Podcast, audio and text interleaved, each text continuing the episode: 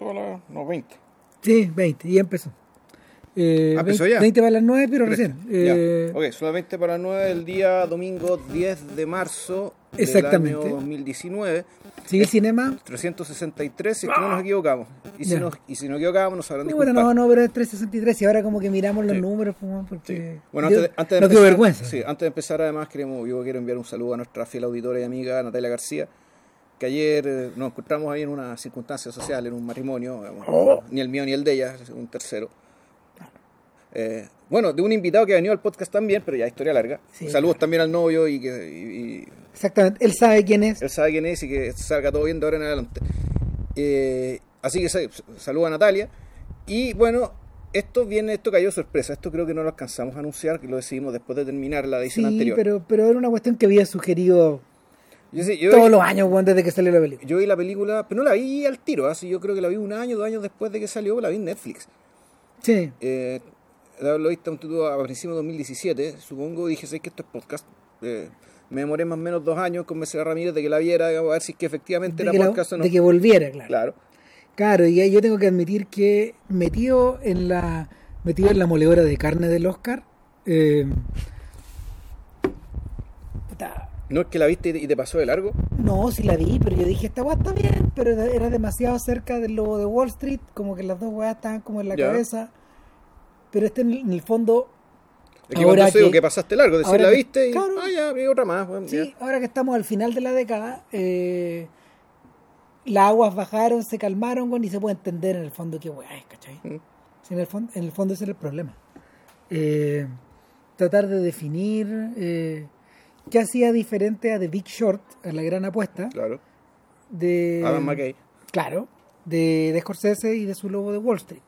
En cierto sentido, eh, para, para ciertos efectos yo creo que, que el, el- el- A ver, las dos son comedia. Las dos son- yo- es que yo, yo tengo mis primeras dudas. ¿cachai? Big Short tiene cierta formalidad de comedia. Tiene ciertos trucos propios de Michael Moore y su forma de hacer documental cómico. Ya vamos a explicar por qué están y, y- y cuál es el origen. Claro, y, y están también esta- estas invitaciones a celebridades que, claro, que tú, la, tú las ves, ¿cachai? Y sí, son interrupciones cómicas, aunque necesariamente los personajes, la- estas, estas celebridades o personas que interrumpen la película y rompen la cuarta pared para hablarte, no necesariamente son comic reliefs, es decir, eh, una de las personas que habla ahí es un señor de apellido Thaler, Richard Thaler, o algo por el estilo, que es uno de los padres de la economía conductul. Campos fascinantes de la economía a, a propósito. Eh, y además, y ahí está creo que lo más importante, sus personajes no son cómicos. No, po. No son cómicos. Lo que les pasa a ellos, la forma de ser, la forma de hablar, pueden ser eh, semi-caricaturescos, se pueden ser, pueden ser un poco extremados, pero lo que le pasa a, a Max Baum, por ejemplo, él no es un personaje cómico. Es un O- personaje trágico. Es un personaje trágico. El personaje de Christian Bale eh, eh, es un personaje también trágico. Entonces, ¿de dónde viene la comedia aquí? Porque esta película, a primera vista, parece ser una comedia y es entendida como comedia. Y creo yo que la, la forma de, de catalogar esta película creo que tiene que ver con el fondo del conflicto, de, de- más del conflicto, de la problemática que enfrenta Adam McKay cuando hace estas películas y las dos anteriores. ¿Cuál es?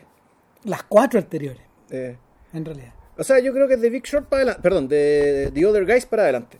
Sí. De The Other Guys, esta y, eh, y la que viene después, Vice, que es la que, que es la que se logra. Yo creo que esas tres películas eh, se responden a la fondo la pregunta es ¿cómo carajo? o de- desde qué registro puedo referirme a la, a la bancarrota política y económica digamos, de, de Estados Unidos. Y ética y cívica, digamos, y- y, todo junto en realidad. El, Y, la, y de las tres películas, creo yo, la, precisamente la más redonda y la más perfecta es la del medio, esta, The Big Short, de película del año 2015. Y bueno, sobre eso es este podcast. y sobre ella va a ser este podcast, aunque igual hicimos la pega de ver las otras películas. O sea, yo vimos Vice, que es la más reciente. Vi- Yo vi The Other Guys, parece que tú también. Sí, yo la Sí, claro. Yo vi también, me di el trabajo y sufrí bastante viendo Step Brothers. Bueno, yo vi que- Anchorman y Talladega Nights. Ya. y vi las otras weas de Adam McKay. Eh, y y para todos los efectos, a ver, McKay más que un... El rol que juega McKay o que solía jugar en, en- en el Hollywood de la década pasada era el de sidekick de Will Ferrell. Y él de alguna forma es... solía ser su socio, porque ya no lo son, solía ser su socio dentro y fuera de la pantalla. Y, y en realidad los productos más exitosos de estos weones no son estos que acabamos de mencionar. Son Anchorman y Talladega Nights. Ya. Eh, ahora, esencialmente, ¿qué es eso? Bueno, eh, Ferrell es un alumno de Saturday Night Live. Y, y de alguna forma es un alumno de la generación de los 2000 y es un tipo que eh, proyectó su proyectó su imagen cómica a Vilche le carga porque se lo sufre. Sí, lo detesto. se, se sufre este larguirucho eh, la proyectó a la, a la sombra de Chevy Chase es decir el gringo alto blanco eh,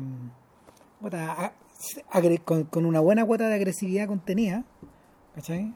Eh, que, Ya, que- Y cuando, por blanco además nos referimos a no judíos.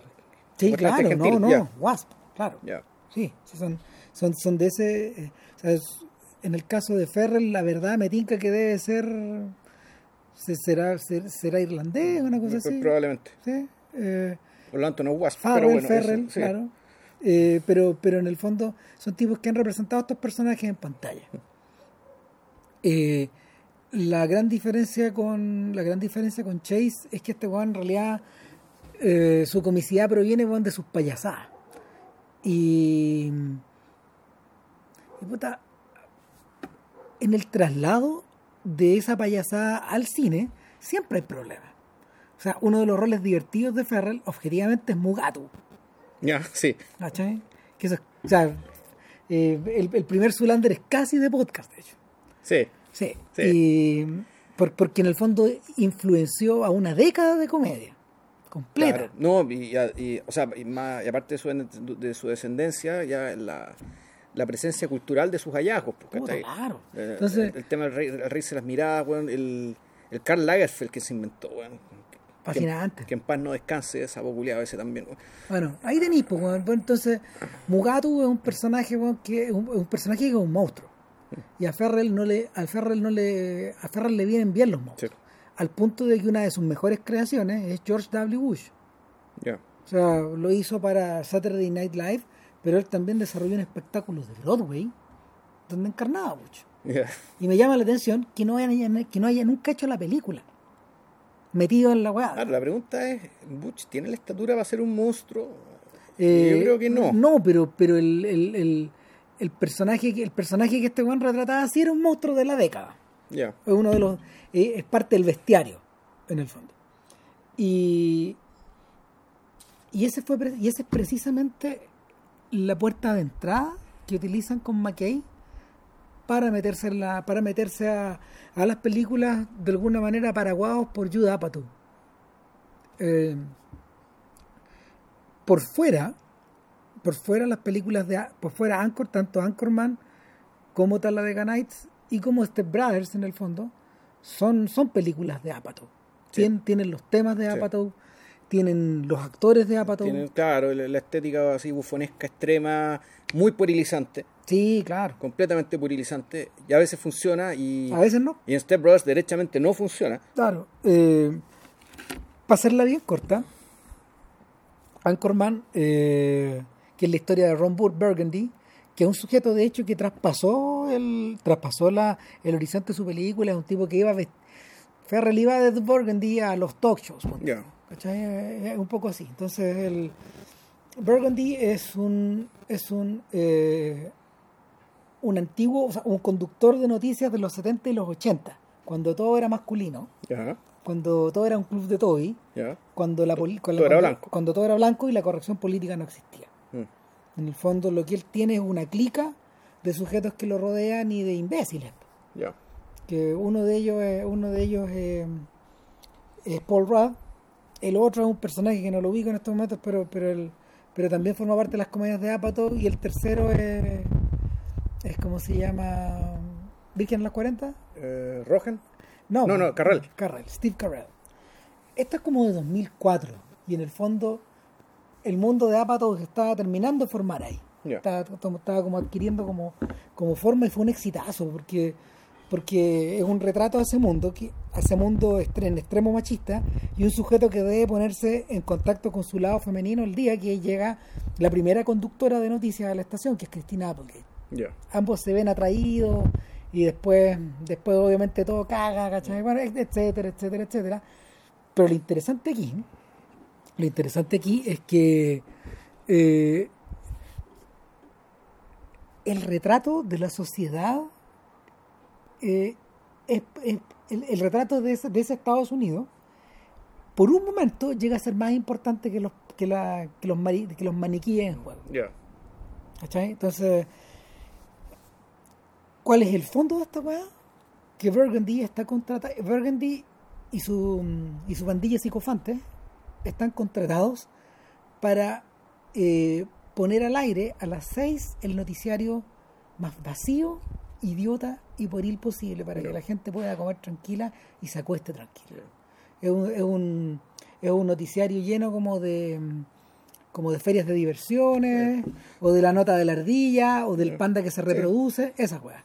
Ahora, Sí, ahora, y el supuesto que está detrás es que estamos en la mierda, por lo tanto tenemos el deber de hacernos la pregunta, ¿cómo llegamos a esta mierda? claro, y, partió por ahí. Y, y partió Por una de ahí. las muchas, una de las muchas, claro, aristas de, de cómo llegamos a esta situación de mierda en que se encuentran en realidad ellos, ¿cachai? y, no- y por añadidura como, como país satélite y país, y país títere de Estados como, Unidos. como dice Daniel Dávila, eh, país infraamericano. Claro, como, como, como, como estrellita número 53, weón. Eh, Puta, puta, claro. que de- de- la weá rebota para acá, ¿cachai? Claro. Ya. Ahora, entonces, Apatow, McKay y Ferrell nos están diciendo aquí, esta weá partió por acá. Partió por acá. O sea, este mundo de TMZ, Mm. este mundo de los tuitazos, este mundo de las denuncias, toda esta weá que es entretención hoy día, Ujú. porque la miseria de otros es entretención para Pa- algunos, Para algunos, exacto. partió por aquí, ¿cachai? Y, y la gente consumía esta weá y se quedaba callado cuando estos, cuando estos putos en el fondo eh, difundían weón, nada, nada al aire. Ahora, bueno, pues la, la película de Clooney también era así. Está la- las confesiones de la mente peligrosa. Sí, este claro. de la doble vida de este agente, que el mismo weón que era un agente de la CIA, era el tipo que ideaba los concursos más vacíos, más humillantes, ¿cachai? Y pa- partiendo de los supuestos eh, puta, irredimiblemente cínicos, como por ejemplo este concurso de que las parejas saben cuánto sabe una pareja de, de, de- de- una dating, persona del resto de su pareja. game, Claro, eh, decía, bueno, de eh, Gong Show, toda esa esta cuestión, eh, ¿por qué hago este concurso? Porque quiero probar que la gente es capaz de humillar a la persona a la que dice que ama por Plata. 500 dólares. ¿cachai? Ponte tú. Entonces, eh, en esa, dentro de esa estructura, ellos son una, ellos son un elemento más de la maquinaria y puta, Burgundy, cara raja, lee lo que está en pantalla. Entonces, uno de los problemas es que los jóvenes que le escriben los titulares tienen que escribirlos bien, porque si ponen un, un- si ponen un, un- un signo de interrogación al final de la frase, te pues la va a leer. La va a leer, exacto. No entiende lo que está leyendo. O sea, él es un, él es un conducto vacío. Ya. Eh, puta, la gente enganchó mucho con esa idea porque eh, ¿Estamos hablando dentro de la película o, o la reacción de la gente ah, a por- la película? por fuera, Por claro, fuera, fue ya, en la realidad. Ya. Además que eh, Burgundy es el directo. Burgundy es un suje- una de las frases que lo introduce en la película es que esta es una era en que los conductores de noticias podían ser feos, pues, weón.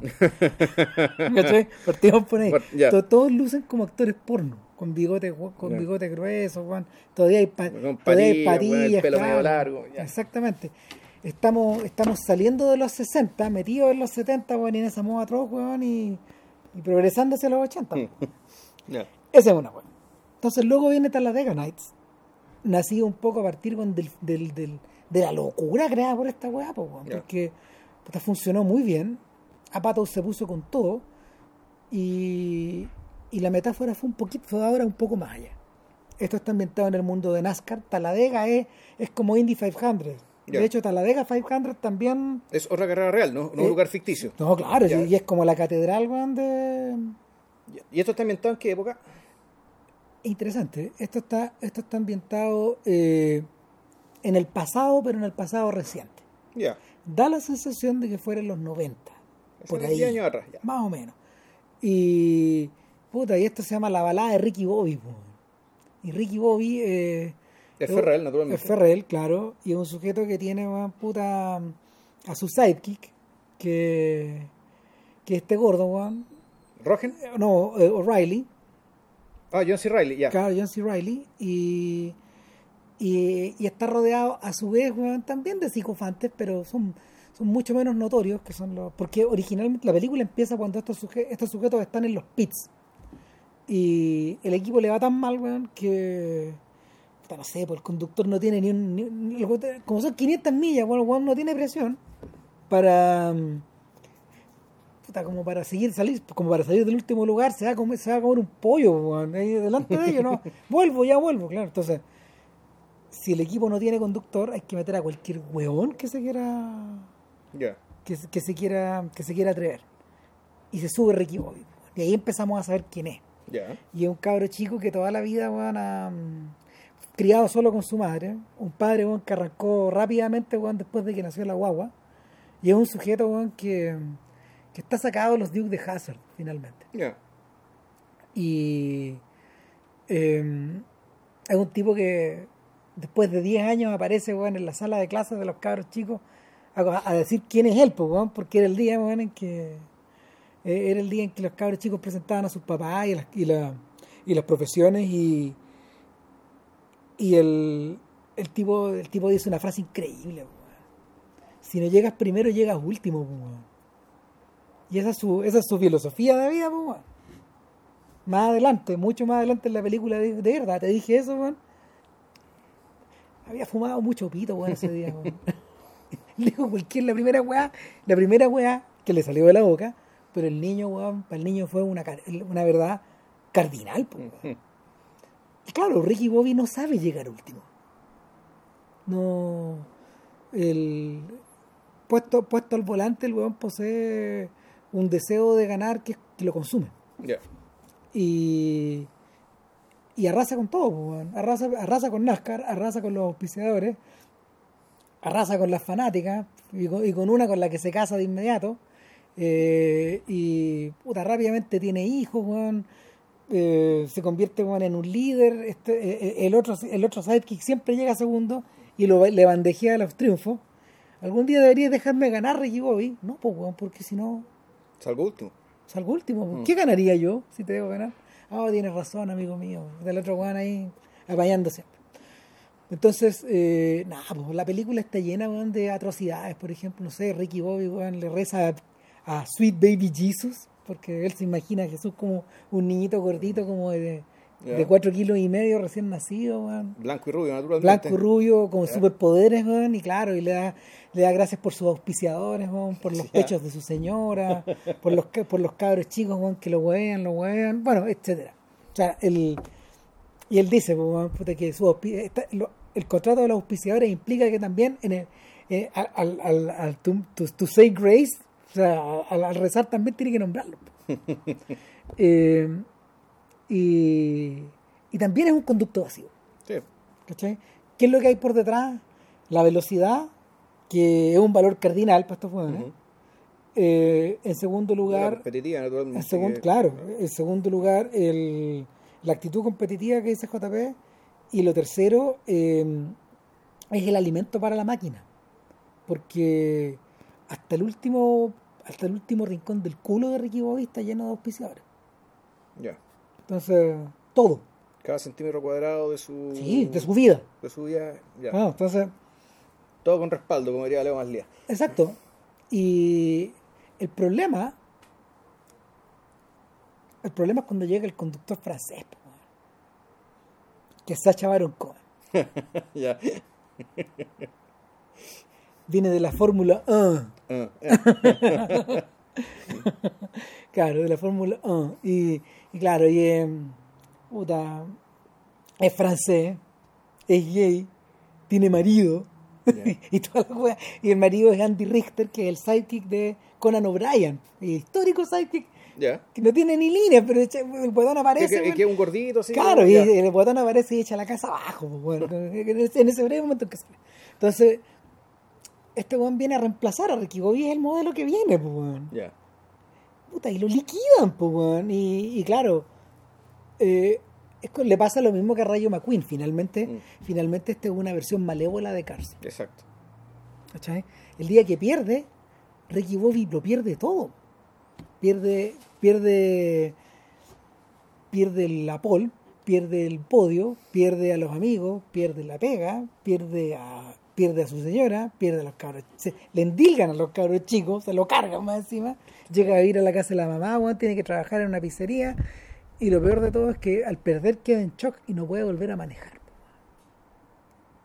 Entonces, cuando cuando cuando, cuando extraes esa sed de, de ganar o de triunfar o, o la cuando extraes la velocidad no queda nada. Y, y claro y esta es como la historia del camino de vuelta por ejemplo no sé está Amy Adams que es como una secretaria O sea, la voy a cerrar en el fondo esto. Claro. Esto es una película terapéutica de rehabilitación de este drogadicto. En el fondo que le quitaron la droga muy rápido. claro Y, y esto es como se rearma después de que le quitan la droga, ¿no? Claro, Eso, el, ya. el- lo- pero lo más interesante es que Ricky Bobby en realidad eh, tiene que aprender a ser un tipo average, Claro. un tipo común y corriente. No tiene idea de cómo. Y, y el personaje más fascinante eh, sigue siendo el padre, porque el padre vuelve como el señor Miyagi van a... a- El bosque lo dejó botado, vuelve supuestamente Claro. a salvarlo. Ya. Claro, pero- y, y, puta, los, los instantes como de volver a de volver a recuperarlo también son hilarantes y toda la weá. Pero el, el gran momento, weón, es cuando le dice, "Viejo, weón, pero yo no voy a tener una relación contigo, soy tu viejo, weón, pero soy como soy, pues, weón. Y ese weón nunca se traiciona, siempre sigue siendo el mismo. Ya. Y el, en el fondo es siempre dejando la cagada. Su droga es esa. Su droga es perder. La droga del padre. Claro. Y O sea, que en algún momento, en algún momento estas dos cosas, est- estos, estos dos extremos, estos dos extremos se alinean, en cierta forma, y la película puede progresar hacia el final de una manera más o menos, de una manera más o menos satisfactoria. Eh, la duda que queda es que, al revés de lo que ocurre en Cars, si ustedes se acuerdan, eh, en Cars, Ray McQueen, Rayo McQueen, eh, en el fondo encuentra una encuentra una suerte de, de hogar fuera del hogar o, o la visión de un país ordenado o la visión de una sociedad ordenada en ese pequeño espacio perdido por fuera de la carretera entre medio de las montañas. Pero ojo, ah, la, en realidad la, es que Cars es distinto, Cars se trata de otra cosa. Por eso te digo, Sí. porque pero en, en este caso, en este caso eh, se trata de un tipo adicto a ganar. En realidad, se- de, se trata de un tipo que, que lo quiere hacer todo solo, ¿cachai? En un deporte, en una sociedad donde no podía hacer todo solo. no, pues. Entonces, en realidad, lo que, lo que aprende Rayo McQueen, digamos, cu- cuando se pierde, literalmente se pierde, él se encuentra a sí mismo a, a través de los demás. Claro, ahora eh, lo, lo interesante es que Cars 3 es el momento en que Rayo McQueen, puta, le ponen a Sacha Baron Cohen. Ya. O sea, de alguna forma, Rayo McQueen, o sea, que, perdón, Cars 3 es el remake de Talladega Nights, Mira tú, ya. en, en cierta forma.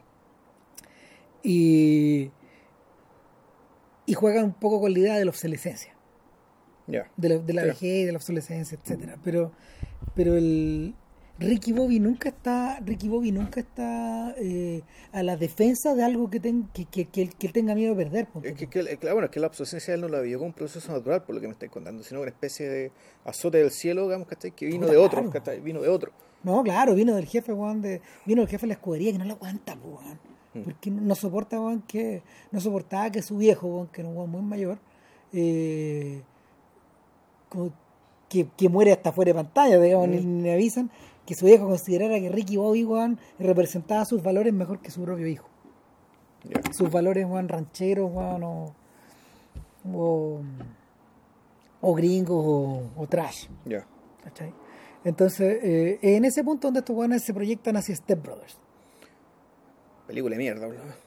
No me gustó nada, weón. Hay una película, esa película se trata de, lo voy a decir bien a grandes rasgos para... eh, tratar de entender sus propósitos. El, esta es una película de donde, que trata básicamente de dos personas adultas casi mayores, eh, muy exitosas en lo suyo, uno un médico y el otra, la otra es de ser doctora o, relacionada con el mundo de la medicina, que se conoce en un, en un congreso, y resulta que cada uno de ellos tiene un hijo de 40 años, que es lo que le llamo el ninip, ¿cachai? que ni trabaja, ni estudia, ya tiene 40 años, es decir, son niños que a los 40 años siguen actuando como niños, viviendo como niños, slash adolescentes, cada uno en la respectiva casa de sus padres. Y resulta que estas dos personas mayores y exitosas se casan, se van a ir juntos, y estos dos cuarentones que tienen que eh, conocerse, entenderse. Eh, al principio se odian, se pelean, después se vuelven amigos porque aparece un enemigo común, y el enemigo común vendría a ser el hermano de uno de los huevones que que es un personaje que es exitoso en la vida, pero es igual de, en la práctica es igual de infantil, igual de pueril, pero en la clave exitista y aparentemente adaptada a la vida social. Entonces llega un momento en que el, estilo de vida de estos cabros se hace insostenible, eh, al punto de que los papás se separan y estos buenos tienen que salir a trabajar. Eh, cada uno trabaja en pegas subordinadas, pero lo hacen relativamente bien y en algún momento ellos eh, se ponen de acuerdo, eso nos lo explica muy bien, para armar una especie de evento para que sus papás se reconcilien. La cuestión empieza a salir mal y todo esto se resuelve a partir de un Deus Ex Machina que, fue anunciado a lo largo de la película que tiene que ver con las dotes musicales del personaje de Farrell, que él, es el hijo de, la, mujer, digamos, de esta pareja de, gente mayor. Y, y, y supuestamente se resuelve todo. Entonces, ¿Qué, problemas tiene la película? La, película, bueno, la, la diégesis, o sea, la, la, premisa y la, y la diégesis o la lógica interna, a partir de esta premisa, no, se sostiene. No es graciosa, no es verosímil y ni, y siquiera parece, uno, uno puede percibir su utilidad. ¿Cuál es el sentido de hablar de esto? Salvo a, a todo reventar, y siendo bien generoso, suponer que lo que, lo que están retratando McKay con Apatow, digamos, y la gente lo responsable de la película es que en cierto proceso hubo, una catástrofe cultural que, que, impidió que los valores de una generación se traspasaran a la generación siguiente. Ah, eso es interesante. O sea, que tenemos estos niños de 40 años que no, no trabajan ni estudian porque no necesitan hacerlo, que no tienen los que no son responsables, no son constantes, porque nadie tuvo tiempo ni la necesidad de inculcarle esos valores y lo más interesante en realidad el personaje del hermano exitoso, que es un mandril exitista tipo lo de Wall Street, puta, de una competitiva cagar, muy vulgar a la hora de referirse a la hora de hacer negocios, que está un tipo que está casado, tiene dos hijos, pero que al igual, como también es un niño, en el fondo, su esposa está profundamente insatisfecha en todos los planos. De hecho, esta, se le tira al, al hermanastro, al hermanastro, que está ahí, porque este buen hermano, el personaje Farrell, eh, y finalmente, y, todo el cierre de la película, además, eh, esto con el Deus Ex Machina con el número musical, es tan ridículo que uno, uno no puede llegar, no, puede sino pensar que esto es una parodia al género. Esto es una parodia al género y a la necesidad estúpida, digamos, que es del cine entretenimiento estadounidense, de que las cosas tienen que tener, final feliz, de, que las familias separadas tienen que volver a unirse, que el hombre solo tiene que encontrar su recompensa en carne, y, y, ya, ya, ya, ya, ya. Y tiene que ser así, al punto que aquí lo fuerzan de una manera sumamente ridícula disparatada, digamos, que está en clave a pato. Y, y, más mm. que eso incluso. Entonces, claro, eh, pues esta película, y es interesante esta película justo el 2008, Esta película es una pendejada, Y probablemente se estrenó y se hizo antes, De que pasara el gran cataclismo, digamos, que en realidad creo yo que es la es lo que cambió la carrera de estos sujetos, Que fue, la crisis subprime.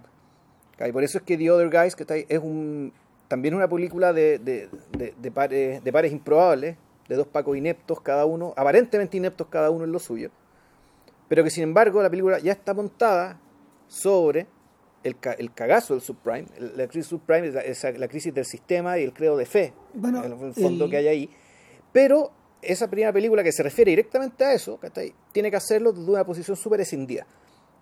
La, la, la película está montada sobre el cagazo, pero no, no está aludido directamente en la trama, y la trama es una trama muy cómica de corrupción y qué sé yo, ¿cachai?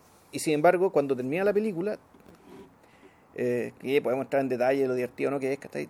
Terminan hablando de las consecuencias del crisis subprime, pero con un cambio de tono completo. Es decir, la posibilidad de hacer comedia de esto eh, no, no era tal. La única forma que pudieron, de, la, la que pudieron resolver esto es hacer una comedia por un lado, ya sea el statement, una vez que la película termina, con un tono completamente distinto. Y esto nos pone el, tema de la, de la comicidad eh, eh, y de la comedia de Estados Unidos, de, la industria estadounidense, frente a este mega cagazo.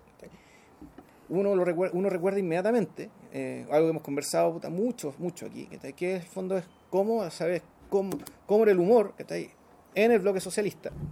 En los soviéticos y en el caso más directo que nosotros vimos, que, fue lo que le pasó, por ejemplo, a Milos Forman, digamos, que se tuvo que ir, porque su humor es... Eh, era indigesto. Era, era, indigesto y era impresentable dentro, dentro, dentro, dentro del sistema. Entonces, pero claro, aquí hay que empezar ya a precisar, porque no es que los regímenes políticos no toleren el humor ni, toleren la sátira. Si de hecho esto es algo que se sabe ya del siglo XVIII, creo que lo digo, pero fue Telegrand que lo dijo, o alguien así, que bueno, el ridículo no ha derrocado a nadie. Nunca. O sea, tiene que ser un, eh, un déspota muy estúpido que realmente quiera suprimir en el pueblo eh, y en la vida el, el, el, surgimiento de la comicidad respecto de quienes ocupan el poder. Trump hueveando a Alec Baldwin toda la semana. Claro. Pero claro, ¿qué pasa? Que Trump es estúpido, digamos, y del personaje de Trump vamos a referirnos también después a partir de esto. Mm. El tema es que el, en el régimen soviético tú podías tolerar que se, se rieran de, bueno, algunos países, depende del nivel de estupidez, digamos, del, del, del, autócrata, se puede tolerar que se rían de las autoridades. Mm. Y tú puedes tolerar eso y está bien, porque esta autoridad pasa, eh, en algún momento se va a morir y llegará otra. Por lo que perdura no es la autoridad, es la autoridad personal, la, autoridad de este individuo. Lo que, lo que no dura, o sea, lo que dura, lo que debería perdurar, es el sistema, por un lado, la forma en que funciona el sistema y sobre todo las características humanas que hacen posible que el sistema funcione o no funcione. Y ahí es donde, claro, Forman cometió el pecado mortal, sobre todo en el baile de los bomberos, que está ahí, de decir simplemente que este sistema no funciona, porque aquí, eh, porque va contra lo que las personas son. Claro. Entonces, y Forman lo hizo una, eh, mostró esto de una manera cómica. Y naturalmente que se echó a la calle encima. O sea, se echó, se echó al partido encima y se tuvo que ir. El... Lo de ver a, Chitilová, eh, lo, lo, de Margarita, eso ya no es comedia. Lo que ella hace es otra, es otro recurso para, dinamitar los supuestos. Es interesante que, lo menciones. Es interesante porque lo mencionas porque nunca hemos visto, nunca hay hartas comedias soviéticas de primer nivel, sí. pero nunca hemos llegado hasta el punto de, hablar de una, por ejemplo. Lo, que, lo que, mientras todo hablaba, yo pensaba en el baile de los vampiros de, de Polanski. Ya. El baile de los vampiros de Polanski, en el fondo, es sobre es Polanski comentando acerca de lo que pasaba en Polonia, finalmente. Ya. ¿Cachai? Eh, y el y el huir de el huir de este mundo de, el huir de este mundo de vampirizado de este mundo anquilosado que, que él, que él veía finalmente. Si también tiene una lectura, también tiene una lectura política que es mucho menos transparente hoy que en ese momento. En ese momento, puta, los buenos cacharon. claro. Si era, claro, cachar. Pero eso sí, la película podía sostenerse perfectamente sin esa lectura. Sí, sin esa lectura, pero ahí estaba. Está ahí, pero, pero tú decís, esto no es necesariamente un dardo puesto a, así con nombre y apellido.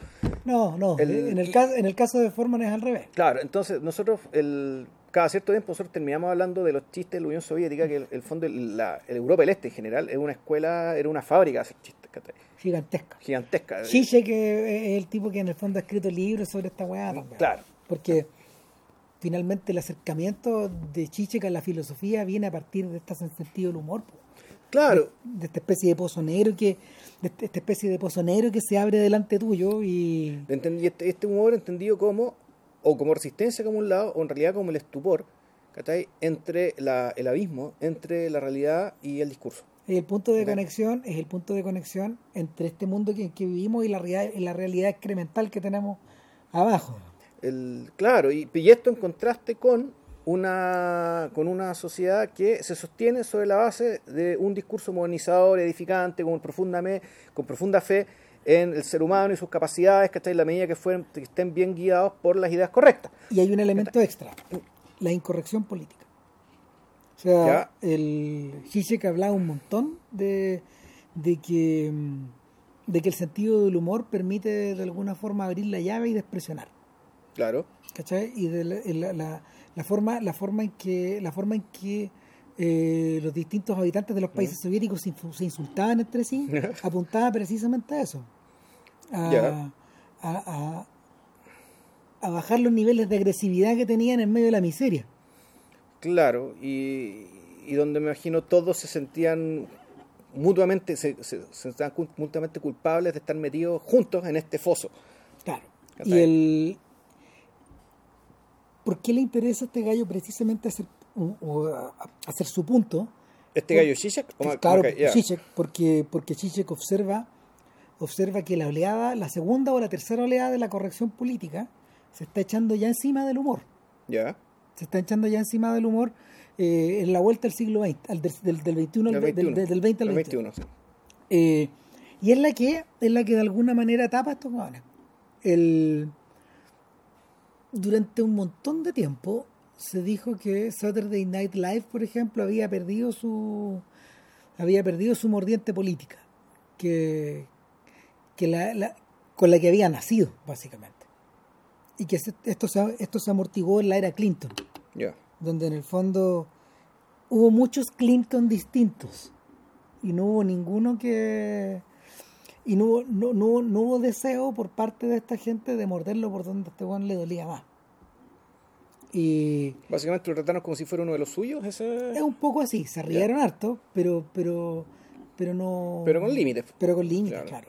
Y el y por lo mismo hubo un montón de críticas a la forma en esa era de cómo se tomaron la de cómo se tomaron el gobierno de, de Bush.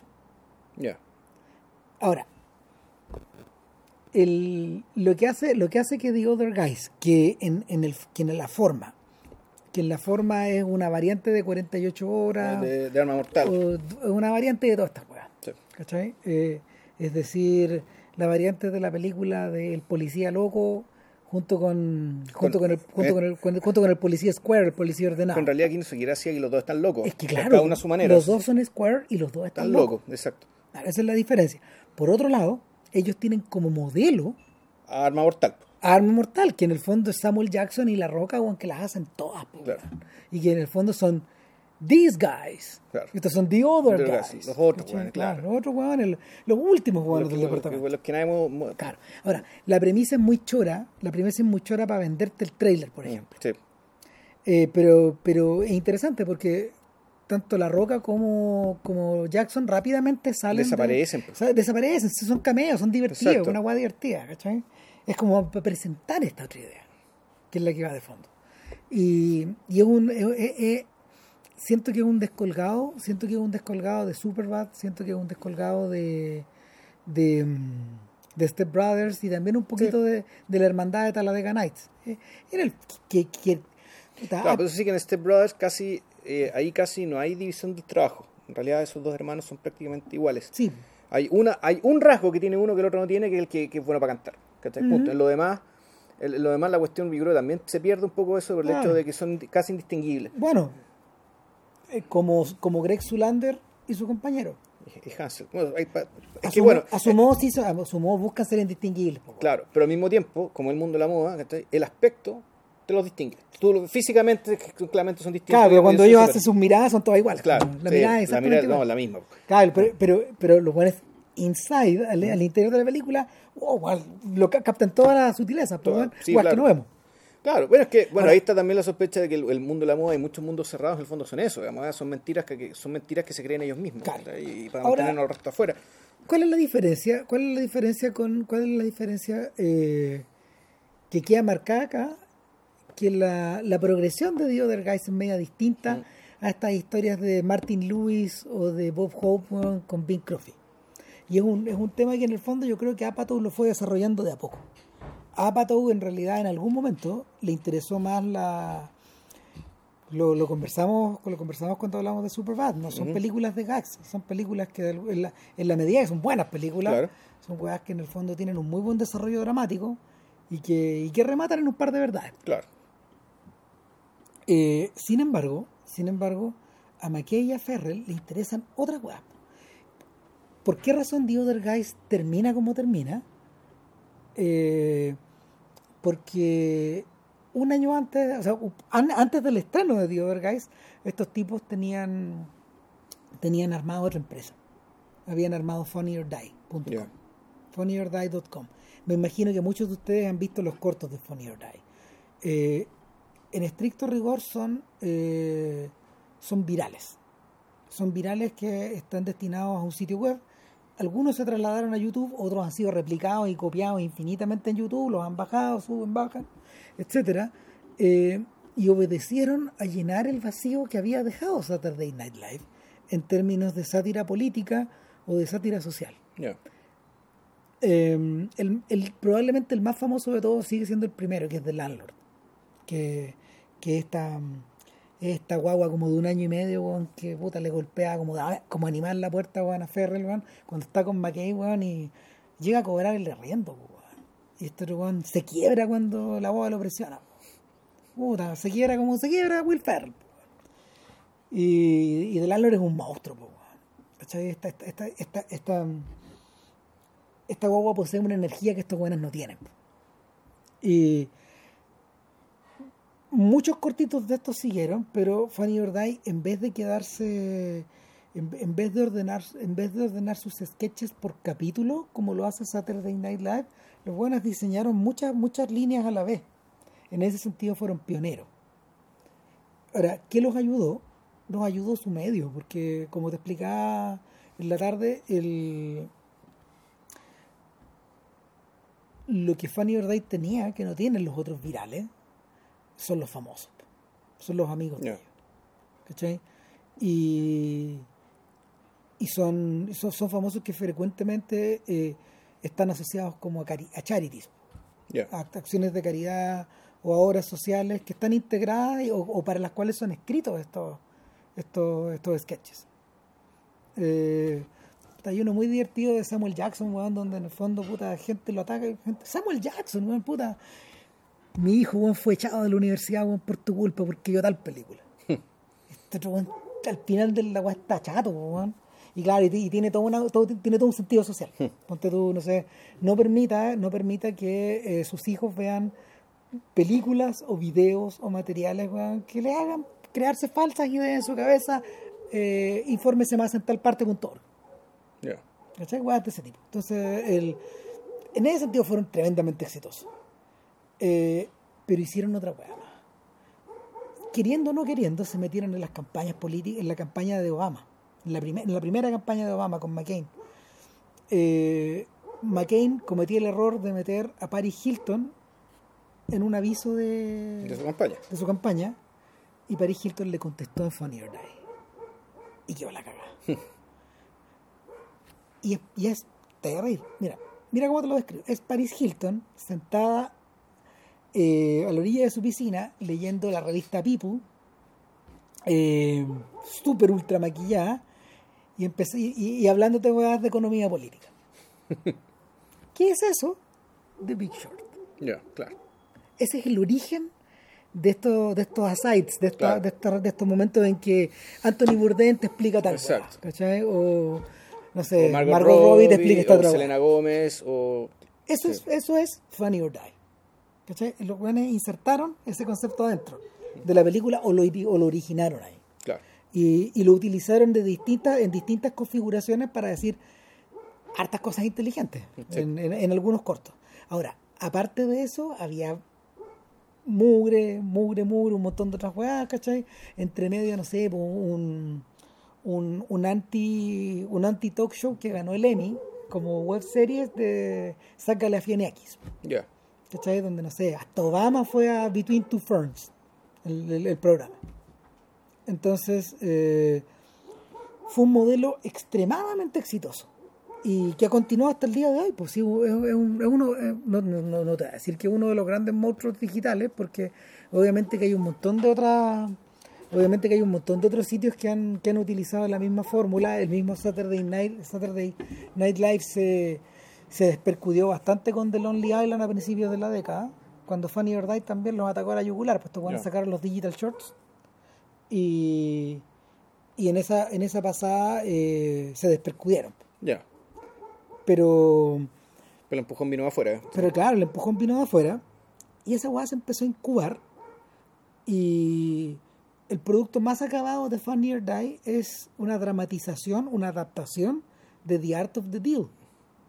Del libro, de, Trump. sí. Con Johnny Depp como Donald Trump. Completamente maquillado y es igual, bueno. Ya. Es igual una versión más joven de Trump. Que fue el que escribió el libro, por lo menos. Claro, y, es como y es como es como una suerte de documental, pero hecho en la época de The Art of the Deal. Ya. Claro, y es un producto que ponte tú tiene como una hora veinte. Ya es un largo. Es una película. Es una película. Entonces, finalmente, finalmente, cuando el problema es que cuando se estrenó, cuando se estrenó, ya estaba circulando The Big Short. Entonces ya era muy innecesario. ¿Cachai? Es, divertido. No, no, no es necesario, igual habla otra cosa, habla otro personaje. Pero, pero la, pero el efecto, el efecto, el efecto fue mucho menor. Ya. ¿Cachai? El, además que en realidad que estamos con weas. El show de Trump es más interesante que una dramatización sobre eso. O sea, que en realidad, mira, si, si tú pensáis en la en Vice, que es la película última que hizo Dan McKay, y uno la compara con Nixon, ¿cachai? Tú, eh, la secuencia de la película Nixon, por un lado, Vice y el actual gobierno de Trump, tú, esa, esa, secuencia te hace ver básicamente la, la decadencia del país, Porque a, paso acelerado. Acelerado. Entre medio vamos a saltar la película que hizo Oliver Stone sobre George Bush, hijo, porque en realidad es insignificante. Sí, no. El, mismo, el, mismo, Stone, el mismo Stone le hizo de taquito. Eh, no, no. Es una película, a fondo también, es una caricatura de una pandilla de hueones, ¿cachai? Y no, no tiene mucho más peso que eso. Salvo cierta cierta victimización de Bush hijo respecto a la figura de su padre. Ya, es algo que, yo recuerdo. Pero el punto es que. Además, que a mí me da la sensación de que en realidad el talento de Stone no está en la comedia. No, nunca estuvo en la comedia. No, nunca estuvo en la comedia. Sí, ese es el problema. O sea, el... Stone no tiene ese sentido del humor. No, no, no, tiene. Entonces, claro, tú, tú que ves en Nixon, ves un esfuerzo real de un tipo de izquierda de entender al más vilipendiado de los presidentes conservadores que ha tenido Estados Unidos, bueno, hasta ahora, ah, y, eh, y, efectivamente trata de construir con lo que puede, con lo que hay, digamos que un retrato multidimensional. Y es una obra, es una, obra, mayor dentro de una obra mayor, es una obra de virtuosa. Sí, una obra mayor dentro de la cinematografía este muñeco. Ya en Vice tú ahí ya encontráis, tú, tú, aquí la, la, amistad que está perdida. Y el y quien hace la película está sometido a una desesperación y una desesperanza absoluta. De modo que no le queda otra que hacer esta caricatura bien brutal, de la, la cual vamos a entrar en detalle después sobre eh, Dick Cheney Mm. La que ni siquiera se trata del presidente, sino que ya nos encontramos con que, que le mandaba realmente aquí esta hueva, El que gobernó fue, este otro. La, institución de la presidencia, Ya, eh, de la presidencia está vaciada. Y, y con Trump, Ya ni siquiera es necesario hacer la caricatura, está en vivo. Está en vivo. O sea, difícilmente una ficción pueda llevar al extremo esta hueá que está ocurriendo. Es imposible. Entonces, volvemos, uno siempre dice, esto es terminal. O sea, sí, el sentido común te dice que debería ser terminal, pero en la práctica puta, perfectamente puede, puede venir el presidente Camacho después. Eh, de, de lo que ya hablamos, digamos, de, de, ¿Por qué no? Claro, cómo va la weá. Claro. O el alcalde Diamante, pues weón. Sí. O sea, a ese nivel ya estamos. O el payaso, bueno, o el jefe Gorgori, que está esa. Mm. O sea, el. O, o, la cabeza del presidente Nixon en Futurama. claro. una, una weá flotando en, una, en, un, en, un, plato. Entonces, puta, el, una de las sensaciones con las que uno emerge después de ver Vice, eh, emerge con preguntas en el fondo. Una eh, es que pese a todo el esfuerzo incoado y que, y que cuya estructura de alguna manera proviene un poco de The Big Short, eh, y también de Nixon. Y también de Nixon, claro. ¿por qué uno no queda con la sensación de que conoce mejor a Shaney después de eso? esa pregunta en realidad yo también le extrapolaría a, los últimos documentales de Errol Morris. Yo todavía no he visto el último. Ah, el de Ramsfeld sí lo vimos, ¿no? El de Ramsfeld sí lo vimos. De hecho, hablamos, de, de, él, de Unknown Known. Pero, pero, ¿Y el eh, tercero sobre qué era? El tercero es sobre este otro huevón de... Em, el primero el de McNamara, el segundo. Está asociado a Trump. Ah, ya, pues no lo hemos visto. ¿Cuál? Mike, Pence? No, no, no, pues el.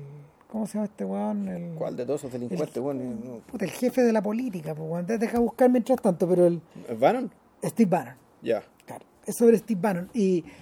Puta, Roll Morris ha tenido un problema atroz, pues weón. Estrenó el documental una de las razones por las que no se puede ver es porque no encontró distribuidor. Uh. Nadie lo quiso comprar. ¿Por qué razón? Porque eh, Morris se topó con un problema. Si bien él logró resolver bien eh, la presentación de un personaje al cual uno ofrece una resistencia grande que eh, una resistencia grande que es como básicamente impulsiva o animal dentro de uno mismo, que, que, que es la resistencia contra McNamara, un, un criminal de guerra en el fondo, un sujeto brillante, un, Claro. un- un político de las Naciones Unidas, todo lo que tú queráis, pero en el fondo es un criminal. Sí. Eh, y él lo sabe. Eh, cuando, cuando avanzamos a The Unknown Known, se encuentra con una extraña resistencia por parte del sujeto, con una opacidad que, que el interrogatrón que tiene, que, que es como la maquinita que este huevón usa pa- para, para captar eh, en distintos ángulos de distintas formas y hasta, hasta, hasta, la- hasta el más mínimo gesto de su entrevistado, no sirve. Ramfeld es inmune a esta hueá. Y tú te acordás que es medio frustrante, Sí. weón. Es frustrante. El... Yo me acuerdo de. Mira, yo me acuerdo que en algún momento Ramfeld fue a visitar incluso a Colbert. Y, y tuvieron, su, tuvieron su match duro, digamos, pero, pero Colbert resuelve, resuelve mejor la weá eh, porque, porque lo pudo mascar mejor. Ya. Aún así hay. Estando en vivo, ¿no? Claro, y aún así hay un modicum también de respeto. Ya. Porque, porque fuera huevo también ese señor también se merece su respeto. Y, y por último fue para allá. Claro, porque fue para allá, ¿cachai? Sí. Fue a dar la cara. Entonces, el, es lo mismo que le pasaba a Colbert cuando tenía sus matches con John O'Reilly, este animador weón, De, que- de- de Fox, sí. de Fox, que, que en el fondo era una- ellos tenían una relación muy rara. Eh, se, entrevistaron a sí mismos como 10 veces, en- como en 10 años. Nunca se respetaron por fuera, pero sí respetaban el hecho de que el otro quisiera ir. Y las entrevistas eran muy brutas. Ya. O sea, eran, eran bien duras. Bien, bien duras. Eh, sin embargo, sin embargo, no sé, pues Morris, Morris quedó un poco atrapado en la, en la oscuridad de Ransel. Y, y en la opacidad de Ransel. Interesante. Eh, lo folksy, lo, lo campirano que es W, permite, permite un diálogo mucho más, mucho más frontal. Puta, la otra están dando un documental a posteriori sobre el cagazo de la subprime. Y puta, hablaba Paulson, hablaba Bernanke, hablaban puta, distintos ejecutivos que dejaron la cagada. Y hablaba W. Bush. Y W. Bush, hablando en retrospectiva, parecía una persona bien sensata. Y bien, de- dentro de todo, bien intencionada y muy concreta y muy clara respecto a lo que había que hacer, lo que no se podía hacer, ¿cachai? En el fondo era un personaje. O sea, puta, es que a eso estamos, pues, ¿cachai? En el fondo, el, el circo que hay ahora, bueno, hace que alguien como él, bueno, ¿cachai? Pa- Parezca una persona excepcional. Parezca Sea un estadista, pues, Claro, parezca un estadista. O sea, eh, de hecho, las intervenciones de W durante la campaña, a veces en favor de su hermano Jeff, que estaba para el hoyo, weón, compitiendo contra Trump, puta, en realidad eh, eh, fueron intervenciones que, que valía la pena sopesar. Sí, bueno, y de hecho también, el, lo- la verdad estuve el- en una entrevista a Marta, Marta Nussbaum, digamos, esta, esta filósofa, filósofa de la ética, digamos, que, es como la estrella de la filosofía actual. Y ella, una de las cosas que destacaba de, de, de Walter Bush era que él siempre fue capaz de conducir lo que ella llamaba la emoción pública ¿cachai? hacia conducirla hacia lugares seguros, hacia lugares razonables que permitieron y prolongaron una, una convivencia dentro de Estados Unidos. ¿cachai? Claro, y, volvemos, comparativamente con el energúmeno que hay ahora, claro, ser el, el- realmente otro siglo, siendo el mismo siglo. Exacto, curioso. Sí. El... Ahora, en el paso siguiente, lo que se supone que, ha- que ha reseñado la gente que vio la película de Steve Bannon es que en realidad eh, aquí se dio vuelta la, la tortilla. ¿Ya? Bannon operó encima de Errol Morris. Chuta. Lo manipuló. Y, y el. Es que este, este- de hecho, Bannon, Bannon es un personaje bien resbaloso que se hizo invitar o fue invitado por el New Yorker, por David Remnick, el, el director del New Yorker, a debatir en, una, en, el festival de la revista, que se hace todos los años, y los lectores, cacha la weá, los lectores boicotearon la posibilidad de que existiera ese diálogo. Ya. O sea, hueones que diciendo, voy a, Con el fascismo no se, no se discute, el fascismo se le destruye, weón. voy a renunciar a mi suscripción. Ya. Y lo, y lo tuvieron que bajar. O sea, y, el, y, y en retrospectiva pareciera ser que esa es la, pareciera ser que es la solución. O sea, eh, por ahora, no tener esta serpiente. Ya. Y, y, y, y Morris está muy sentido, está, está muy sentido con el sistema porque en el fondo él siente que, que no le están dando la posibilidad de, de poder mostrar la película, digamos. Pero, pero es un arma de doble filo. Entonces, eh, es precisamente esa condición del doble filo que yo creo que permite la existencia de algo como The Big Short. Ahora, no es casualidad, no es casualidad que eh, The Big Short eh, haya estado dando vueltas en la cabeza de Brad Pitt, porque en el fondo Él es el él, productor. él es el que inicia el proyecto. No, y claro, y él es el que paga por decir las frases, grandes frases, las grandes verdades. Es ¿cachai? que en el Eh, fondo Pitt es el hombre que estuvo detrás Sí. del bestseller anterior de Michael Lewis, Moneyball. De Moneyball, exacto. Es el mismo, es el mismo autor. Mm. Y, y, y- y de hecho, me da la sensación de que Pete contacta a McKay. Porque aquí Ferrell no está metido. Exacto. Entiendo yo. Ferrell sí está metido como productor en Vice. Claro. Pero Porque él hace el papel de Rumsfeld y es un papel que uno podría entender, es explicar la opacidad que hay detrás de, de estos personajes que el No, supuesto él, que... él hace Carrell hace de- Eso, Carrera hace de Rumsfeld. Claro. Carrera hace de Rumsfeld y, y el retrato que hace de él, y por extensión de, de Dick Cheney, es básicamente que esta gente no tiene, no tiene convicciones. No, Están Es- vacíos. Están vacíos. volvemos a la idea Exacto. de volvemos a la idea del conductor vacío, que es el que lo que está al principio. Claro, o sea, son acólitos, sirvientes del poder y del dinero. Sí. Como tal actúan con tal con la esperanza de ganarlo Lo y obtenerlo a pesar de su propia mediocridad. Lo interesante es que, al revés de lo que ocurre en Nixon, que por un asunto de estructura dramática, eh, Stone optó por crear este club al interior de Texas, Claro. que es el corazón del mal. Hay dos. eh, está el corazón del mal que está al interior de Texas. en- ¿Dónde está Ha- el personaje de Larry Hackman? Claro, pero por otro lado está el, está el centro mismo, el, el centro mismo weón, del, de- de- del, del universo weón, en, en la oficina del director del FBI, Ya. este tipo de los ojos negros, que es Sam Waterston. ¿Te acordáis? Uy, poco, fíjate, no me acuerdo tanto. Bueno, cuando volváis a verla, te lo, voy a, te lo voy a topar y tú decís, ah, es que es un personaje que de hecho aparece más en la versión del director, Ya. que es la que circula ahora en Blu-ray y, debe estar también en, en, los, en los lugares en que esté como para hacer streaming.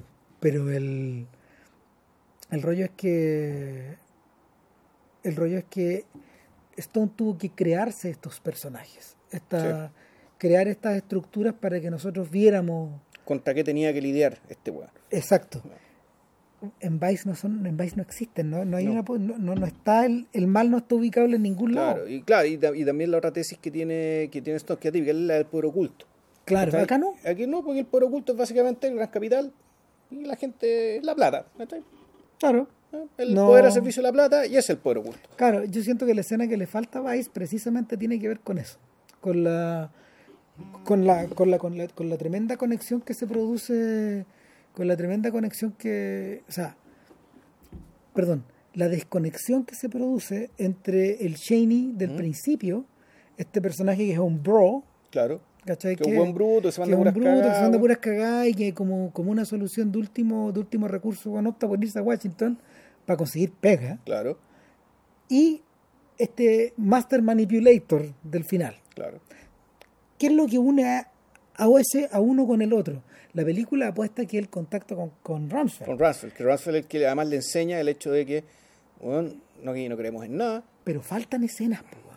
Sí, es probable que sí. falta más, falta, falta la educación. Sí, po, pero, pero al mismo tiempo la, la película está desbalanceada porque el, f- el fondo hay, hay ciertos intentos de darle profundidad al personaje. Uno con el tema de la hija lesbiana, ¿cachai? Que es algo que tiene cierta importancia, ante el cual el personaje actúa con cierta humanidad para, para después perder, para, para después perderla.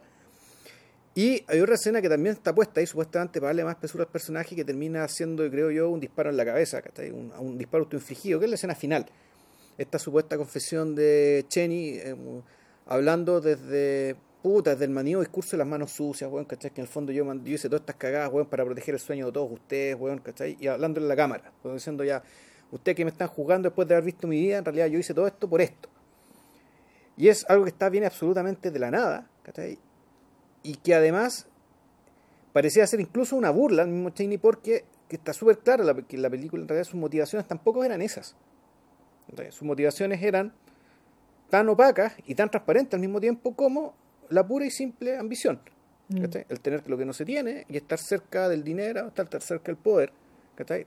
para no para hacer el bien en el mundo, no para imponer una agenda que en realidad no se tenía, o si bien había una agenda, era la agenda de la misma agenda de Fox News, que no hay ningún pensamiento propio impulsando nada acá. Ojo que ahora se viene la película de Fox News para este año. ¿Y quién la va a hacer? No me acuerdo. Pero no son estos mismos hueones, No, porque no, no son ellos. parte de la historia de y, y- y parte de la de esta historia de Dick Cheney, el ascenso de Dick Cheney también tira pincelazos a elementos que podrían explicar la premisa de todas estas películas que bueno, estamos en la gran mierda. ¿Por qué estamos en la gran mierda? Una de ellas, bueno, ¿por qué nace Fox News? Mira, ¿Quién lo crea? La película, la película se llama Fair and Balance y está dirigida por un primo de McKay, que nunca en realidad, al que nunca hemos hecho referencia, que, que originalmente es un socio de Mike Myers, se llama, se llama Jay Roach, que es el que, es el que dirigió las películas de Austin Powers. Él hace mucho tiempo atrás hizo un filme que se llama Recount. Ha hecho puros telefilmes para. HBO que son políticos. Carrying Out por lo de Florida? Sí. Ya. No, esos son buenas películas. Así que me, me tinca que no, me tinca que va a funcionar. Eso. Ya. Sigamos. Entonces, bueno, por todas estas razones, ¿cachai? Eh, Vice es una película bien, eh, puta, bien fallida, ¿cachai? Eh, sí, son estas películas que tú, eh, donde da la impresión de que el nivel de desesperación y desesperanza es tan grande ¿cachai? que en algún momento ya les dio lo mismo la forma. Sí. Que se pierde la forma, se pierde el respeto a la forma. Yo creo que tú, lo, tú, tú diste en el clavo cuando, cuando dijiste que, que llega un momento en que la indignación es tal que todo se destempla. Claro, se te destempla todo y lamentablemente, eh, lamentablemente nadie gana con eso. No, ¿cachai? En el fondo tú sentís que te expresaste, pero... eh, pero, el, impacto... Tu, sátira pierde dientes. Y, que el, y el impacto de tu película, y, y más, y más que el impacto de tu película, el impacto de las ideas que están detrás, ¿cachai? De la- para las cuales tu película, tu película es un canal, ese impacto también se va a perder. Siendo que el impacto que tienen las películas en realidad tampoco es tanto. Mm. O sea, las películas de este tipo, y esa es la otra cosa que uno piensa. Se puede hacer un montón de sátiras o, o películas de denuncia y qué sé yo, y el impacto cada vez es menor. Entonces, el, y me imagino que eso también es otro factor más para la desesperación y la desesperanza de la gente que hace estas películas. Entonces te encontrás con películas que vienen de gente que se siente derrotada, que quieren patalear como, como una buena canción punk, supongo, Claro. y que en el pataleo las películas no, dejan, no son tan buenas como deberían ser y por, y por lo mismo las películas pierden filo, pierden, pierden la capacidad de influir en la realidad. Claro. Y siendo una hora, Sí. después de una hora, recién nos vamos a meter en The Big Short. Bueno, es que en el fondo, bueno, Bueno, porque hemos estado hablando de todos estos de, de elementos. todo lo que, de todo lo que está alrededor, de, to- de- de- de todos los satélites que están girando alrededor del Sol. son, y estos son todos los elementos constitutivos que permitieron que esto existiera finalmente. Claro. Eh, a ver. The Big Short, dicho en corto, es la historia de todos los sujetos que apostaron contra, eh, Contra el con- sistema. contra el sistema, contra la contra algo que no podía fallar, Exacto. que era la estructura de que era la estructura de mm, la superestructura de eh, productos financieros vinculados a las Al mercado eh, inmobiliario. al mercado inmobiliario y al mercado de las hipotecas. No o sea, el mercado inmobiliario y sus derivados. Claro. Entonces, que Si- Piénsalo, piénsalo ustedes mismos, porque el- más de alguna persona les debe haber dicho que la única hueá que no se deteriora son las casas el valor o de los las casas, departamentos. claro, exacto. Jamás. ¿Cachai? Y que, y, y que, y que pese a que, Y que todo el mundo paga su casa, es lo último que paga. Entonces, pese a que la rentabilidad es baja, de- eh, en principio, eh, pero un ingreso fijo eh, casi 100% seguro. Sin embargo, en la medida de que empezó a desregularse la industria, en la medida de que empezaron a aparecer... Todo, todo esto parte con la Luis Rainieri. eh, que exactamente, Luis el, Rainieri. el señor Rainieri que inventó inven- inve- inventó eh, inventó, Inventó el bono. El, el- bono, el, que es el, que el bono de, de, de hipotecas, que, que no me acuerdo cómo se llama el, no se llaman los, eso no eran los CDOs, tenían otro nombre, No, pero no. creo el bono, el bono hipotecario. No, creo el bono hipotecario, que en el fondo tú, lo, tú puedes juntar muchos bonos. Muchas hipotecas, perdón. eh, Y esa- creas- un bono. Exactamente, puedes Claro. juntar un, puedes juntar muy, aquí eh, en la película lo simbolizan con las yengas. Claro. ¿cachai? Con las yengas que están integradas por distintos por distintas hipotecas que algunas son de primer nivel, otras de segundo nivel, otras de tercero o cuarto nivel, Claro. gente que no paga, etcétera. Ahora, lo interesante es que eh, esos bonos eh, el banco los posee, los posee, los crea y luego los vende. Es Exacto. decir, enajena la deuda y se la lleva a otro lado. Ahora, eso mismo pasa con los seguros. Por ejemplo, si uno tiene un seguro de vida, lo más probable es que la empresa que te lo vendió, a partir de cierto momento, mientras tú lo con- continúas pagándolo, lo vende. Claro. En la medida de que, en la medida de que el producto deja de ser rentable o en la medida de que tú quedaste acumulado con muchos otros y se vende esa cartera. ¿Cachai? Eh, lo mismo ocurre con las hipotecas. En la medida de que las hipotecas se vuelven más viejas, son menos rentables para el banco, luego ergo el banco la junta y Claro. se deshace. Pero aquí lo realmente interesante es que el, aquí lo que pasó fue que la cantidad de casas es finita. Y la cantidad de gente que está comprando casas o dispuesta a pagar casas también es finita. Por lo tanto, eh, tuvieron que empezar a, para que el negocio siguiera, siguiera dando vueltas, eh, lo que tuvieron que hacer es ponerse más flexibles a la hora de eh, considerar dentro de los bonos a gente que tenía menos probabilidades de pago. Y ahí cagó todo. Y ahí, claro, se empezó a producir una, se empezó a producir una expansión de estos instrumentos. Y cuando la agua realmente se fue toda la cresta, que es lo que te explican ya cerca al final, con los CDO, ¿cachai? y los CDO que son, que son ya agrupaciones de distintos bonos de distinta calidad, que te las hacen pasar como si fueran de buena calidad, y sobre esos bonos se producen otros derivados que apuestan sobre apuestas sobre apuestas. Y hay un tercer elemento. ¿cachai? Y que ahí, claro, la cuestión se multiplica por, por, por, por 20. Hay un tercer elemento. ¿Quién calificaba todos estos instrumentos? Agencias de calificación Claro. que supuestamente... Que Standard Poor's, Moody, Exactamente, pero, era- pero eran terceros. claro. eran terceros que no debían estar involucrados dentro de la dentro de estas opera- dentro, dentro de estas operaciones el pero el gran pero es que eh, si si la alianza perdón si, la- si el análisis de esta agencia no me gustaba me iba a la agencia del frente Claro. que te calificaba y ellos se llevaban ellos se llevaban La comisión. porcentaje la comisión y cagaba todo de nuevo pues entonces por lo mismo por lo mismo las agencias de calificación calificaban todo en AAA Exacto. que es una idiotez, pues, porque que era, que era obvio que, que hay mucha gente que no podía pagar. Entonces, la película, el Big, The Big Short, es la historia de cómo un grupo de personas se dio cuenta de esta fisura del sistema. Eh, se dieron cuenta de que eh, ni el gobierno, ni las agencias, ni los mismos bancos, y al final incluso el guiño a la prensa, ni siquiera la pre- ni la prensa, Y la podía, prensa especializada. podía psiconear. todos fallaron. Todo Todo. falló. Entonces, es- La prensa no podía hacerlo porque pedía sus contactos perdía al interior del sistema. Exacto, perdía el, el goodwill digamos, de, de, de, de sus fuentes. Entonces, el- esta película trata de todo el periplo eh, de estas personas que descubren, y nosotros con ellos, las fisuras de este sistema y cómo ellos, captando esta fisura, ellos se benefician de ella. Algunos con algún tipo de, eh, de duda ética y otros sin ninguna Sin ninguna. sin ninguna. Y, y la película tiene, tiene tres actos súper claros, que están marcados por la, la, la acentuación, no son la aparición de, esta, de, esta- de estas figuras, que tampoco son simétricas, sino aparecen cuando es necesario explicarte algo complicado. Porque esta película además tiene la grandeza de, de contarte, de hacer simple algo que fue realmente muy, muy, muy complejo. O mejor dicho, que fue algo que te hacen parecer complejo para que tú te quedes fuera de esta conversación. Yo creo que es una mezcla de las dos cosas.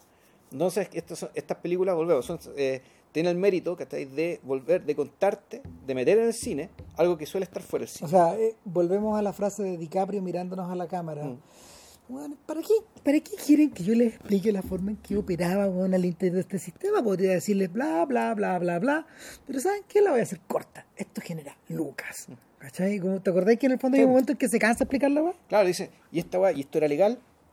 No, la concha de tu madre, no, weón, esto no era legal, weón, toda esta weá que hice no se podía hacer. Pero bueno, ahí en realidad va, esto ya es más bien funcional a la picaresca de la película. Porque ¿Por es una película, es una película, una, una picaresca, Claro. en el fondo. Esto no es una picaresca. El personaje Jordan Belfort es un personaje divertido, que hace cosas divertidas. Él es un personaje realmente cómico, pero en clave del pícaro. los personajes... Él, él, él ve la oportunidad, arrasa, lo toma y se va. po. Claro. Ah. Claro, est- est- estos son, estos son, ni siquiera son héroes accidentales, ¿cachai? sino que son la gente, son las personas que se enteraron de algo y, y, y también me llama la atención de que están al nivel de avidez de información, de ambición, perdón, y de avidez de información para canalizar la ambición, es que a partir de la duda de un sujeto, ¿cachai? inmediatamente o casi inmediatamente tres o cuatro hueones más ¿cachai? fueron capaces de ver la misma oportunidad y actuar en paralelo. Exactamente, se genera una suerte de, de cascada. Entonces, claro, tú aquí tienes la. Tú tienes en fondo la historia de. Son cuatro, cuatro hilos de historias, ¿cachai? Eh, donde tienes el primer personaje que se da cuenta de todo esto, que es un personaje que no es para nada cómico, el personaje de Christian Bale, eh, Flurry Burry, una- un apellido así, que es un médico que opera en California, que tiene un fondo, que tiene un fondo, un fondo de inversión, y que él es el que primero se da cuenta de que la composición de los bonos, pues empezó a analizar uno por uno los, los bonos y las hipotecas de los bonos, y él dice, ya, esto está inflado. O sea, Claro, aquí no- me dicen que estos no- bonos son no triple A, era- No era una composición homogénea. Claro. Y no solo homogénea, sino que además estaba la gente, los bon, lo- la- las hipotecas bien, bien catalogadas en una proporción mucho menor de lo que decían que eran. Entonces, ya, estos bonos, esto está sobrepreciado. ¿ya? Entonces, él, el primero que va, viaja a Nueva York Mm. a hacer la oferta, quiero, que más que la oferta, Eh. quiero comprarle swap. Ese personaje, eh, ese personaje tiene claros rasgos de Asperger o algo Sí, así. exactamente. Él mismo lo hace público, digamos. Es un sujeto que está tocando tocando con palillas de batería arriba del escritorio, Escuchando heavy metal, escucha a death metal, claro, mientras los empleados trabajan, etcétera, sin perder de vista lo que lo que está, Lo que le interesa, lo que está metido. Pero es un personaje que se asemeja harto a Billy Bean, el, el, el manager de, de Moneyball Ya. el tipo que descubre am, a través de los cálculos de, de su experto que, que puede conformar un equipo de béisbol con mucho menos dinero, Muy competitivo y con mucha muy menos competitivo con ot- con- y con una lógica mucho más pragmática Exacto. que la lógica del busca talentos, de las estrellas Sí, por descubrir exacto. o del rookie del año, Hmm. que vale mucho dinero. Exacto.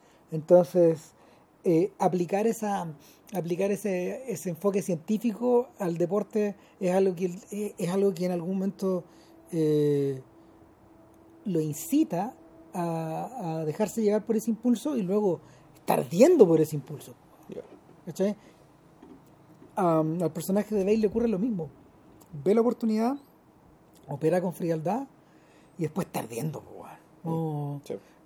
está ardiendo porque, porque su estricta lógica está empezando a ser contradecida por lo que va a ocurrir, pero ya nos vamos, a- ya nos vamos a encargar de eso, digamos. Claro, y, Hablemos de lo y otro y empiezan las oleadas de la oposición. Entonces, Claro. este personaje es el que va a Nueva York y un comentario de alguien que recibe este bueno en Nueva York haciendo que quiere vender, que tiene- no quiere comprar, no, vender, no. Sí, comprar una, un producto que ni siquiera existe, que es el swap. Que en el fondo el, que el- el swap es, es una especie de contraseguro, ¿cachai? En caso de que el pago de la hipoteca y los bonos de la hipoteca que entren en mora Se lo tienen que crear a él. se lo tienen que inventar tienen que inventar un producto para vendérselo entonces todos los tipos dicen bueno dado que usted quiere que, que me quiere regalar plata me quiere Se lo acepto, plata, se lo weón. acepto pues bueno, aquí está el producto que aquí tiene Claro. entonces empieza a correr el rumor oye qué, qué hueón más raro Este weón compró 300 millones de dólares. en algo en, en- contra la eh, apostando porque va a caer algo que no es algo que es imposible que caiga entonces este momento está regalando plata entonces en Wall Street empieza a correr el rumor de un tipo para la oreja que es el personaje Jared. de Jared Jared es el único personaje fic- Que totalmente ficticio- de The Big Short. Claro, el personaje. El De Ryan Gosling. Claro, el personaje de Gosling está basado en una en un, alguien que actúa en la película que es el abogado de Tracy Letts, Claro. ¿cachai? que aparece de una aparición muy corta echándole la foca a, a Christian Bale. Y él, él vendría Él a ser. él es- Jared. él es Jared, pero tiene otro nombre. Él no se llama así. Claro. Y entonces Jared. Jared tiene una pega re difícil porque es un sujeto que vive vive tal como estos otros tipos que están vendiendo los productos, weón, vive No, él, él es Wall Street. Él es el No, corazón eh, de Wall. Street en términos de valores, de forma de ser. Él es el lobo de Wall Street también. él es el lobo de Wall Street, sin embargo, sin embargo, eh, es un sujeto que rinde exactamente igual que sus camaradas, ¿cachai? Encuentra esta debilidad en el sistema, tal como el personaje Claro. de Bale, y dice, yo puedo aprovecharla en la medida de que esta weá resulte. Mm. Me voy a llevar un bono que me va a hacer millonario, Claro. pero en algún momento él hace el cálculo weón, de que está solo. Solo, solo, Claro. solo en esta weá. Ahí, adentro. Todos sus compañeros están en la otra, en la otra ribera del río. Claro. Aún así, aún así, eh, busca, busca una corredora que lo. o una, perdón, no es una, es una consultora que lo, que lo, Que lo asesore, que lo que lo asesore. Claro. Y, y así va a dar con. Le cierra la puerta en la cara sucesivas veces a, a, a- fondos o consultoras mucho más grandes. Claro. Por eso te lo dicen en una secuencia muy. con, mucho montaje, con montaje muy rápido, que está ahí, con efectos. Esos efectos, esas cosas son cómicas. Mm. Sí. Tienen cierta comicidad. y están de- y, y- y el ritmo y el ritmo el ritmo se lo dé a Scorsese Scorsese, y insisto, y Michael Moore. sí a Michael Eh, Moore también En parte Michael Moore. Y, y claro y ahí es donde entra entra a tallar Carell y, Que el personaje, creo que. y su equipo Que el personaje, yo creo que el, el verdadero personaje central no es Christian Bale, sino que el personaje Es central es Carell. Es Carell. Es Max Baum. Max Baum, que se pronuncia. claro y, y Baum a ver Baum tiene una consultora que corresponde a la idea de Ron Burgundy y sus amigos Ya. ¿Cachai? Es la misma lógica, están caracterizados de esa forma entonces aquí tú decías pero con, con la diferencia que la clave estos güeyes no son tontos. No, ni uno. este, este elemento está puesto acá, claro, Claro. y están todos súper caracterizados. Son gente muy trabajadora, son gente que está paraguada por un banco al lado Claro. y, y trabajan con el banco. Y, Que son un consultor externo del banco, con Morgan Chase creo que trabaja. Claro. Ya. Y, y el, el, el, ro- el- el rollo es que en el fondo eh, están ahí porque Baum es un escéptico del sistema. Claro. Es un tipo que de alguna forma eh, su espina moral eh, todavía está todavía está parada. O sea, un tipo que trata de lidiar, hacer coincidir, hacer coincidir, trabajar en Wall Street, ganar plata en Wall Street, pero al mismo tiempo mantener cierta cierta ética profunda que, él ha tenido siempre y que le ha, le ha traído problemas siempre. Claro. Y es un personaje profundamente infeliz. Un personaje realmente por un, por un tema externo a él también, Claro. digamos, Y- que, pero- que es la muerte de su hermano en, en, en 9-11. que es la muerte de su hermano y no, No, no, miento, no. Él se suicida. Él se suicida, Él se suicida por una depresión Sí. y él, él lo que se culpaba era que en algún momento su hermano le dijo que no estaba bien y este con su primer gesto Fue fue ofrecerle, plata. ¿Cachai?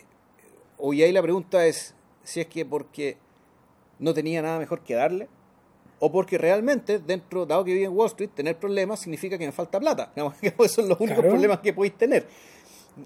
Eso la película no te lo explica, pero sí te habla de un personaje que está quebrado, quebrado internamente y, y que tiene una esposa que, hay- que lo quiere mucho porque sabe que es un, un tipo bueno, muy bueno, es una muy buena persona, pero que sin embargo está puesta en una situación que eh, el hecho de querer ser buena persona en su entorno hace del mismo hace, hace que sea al mismo tiempo una persona casi al borde de lo insoportable Es que en la- para la es- vida cotidiana es imposible de manejar, pues si llega un punto, llega un punto en que la pandilla es retratada como si fuera una banda punk.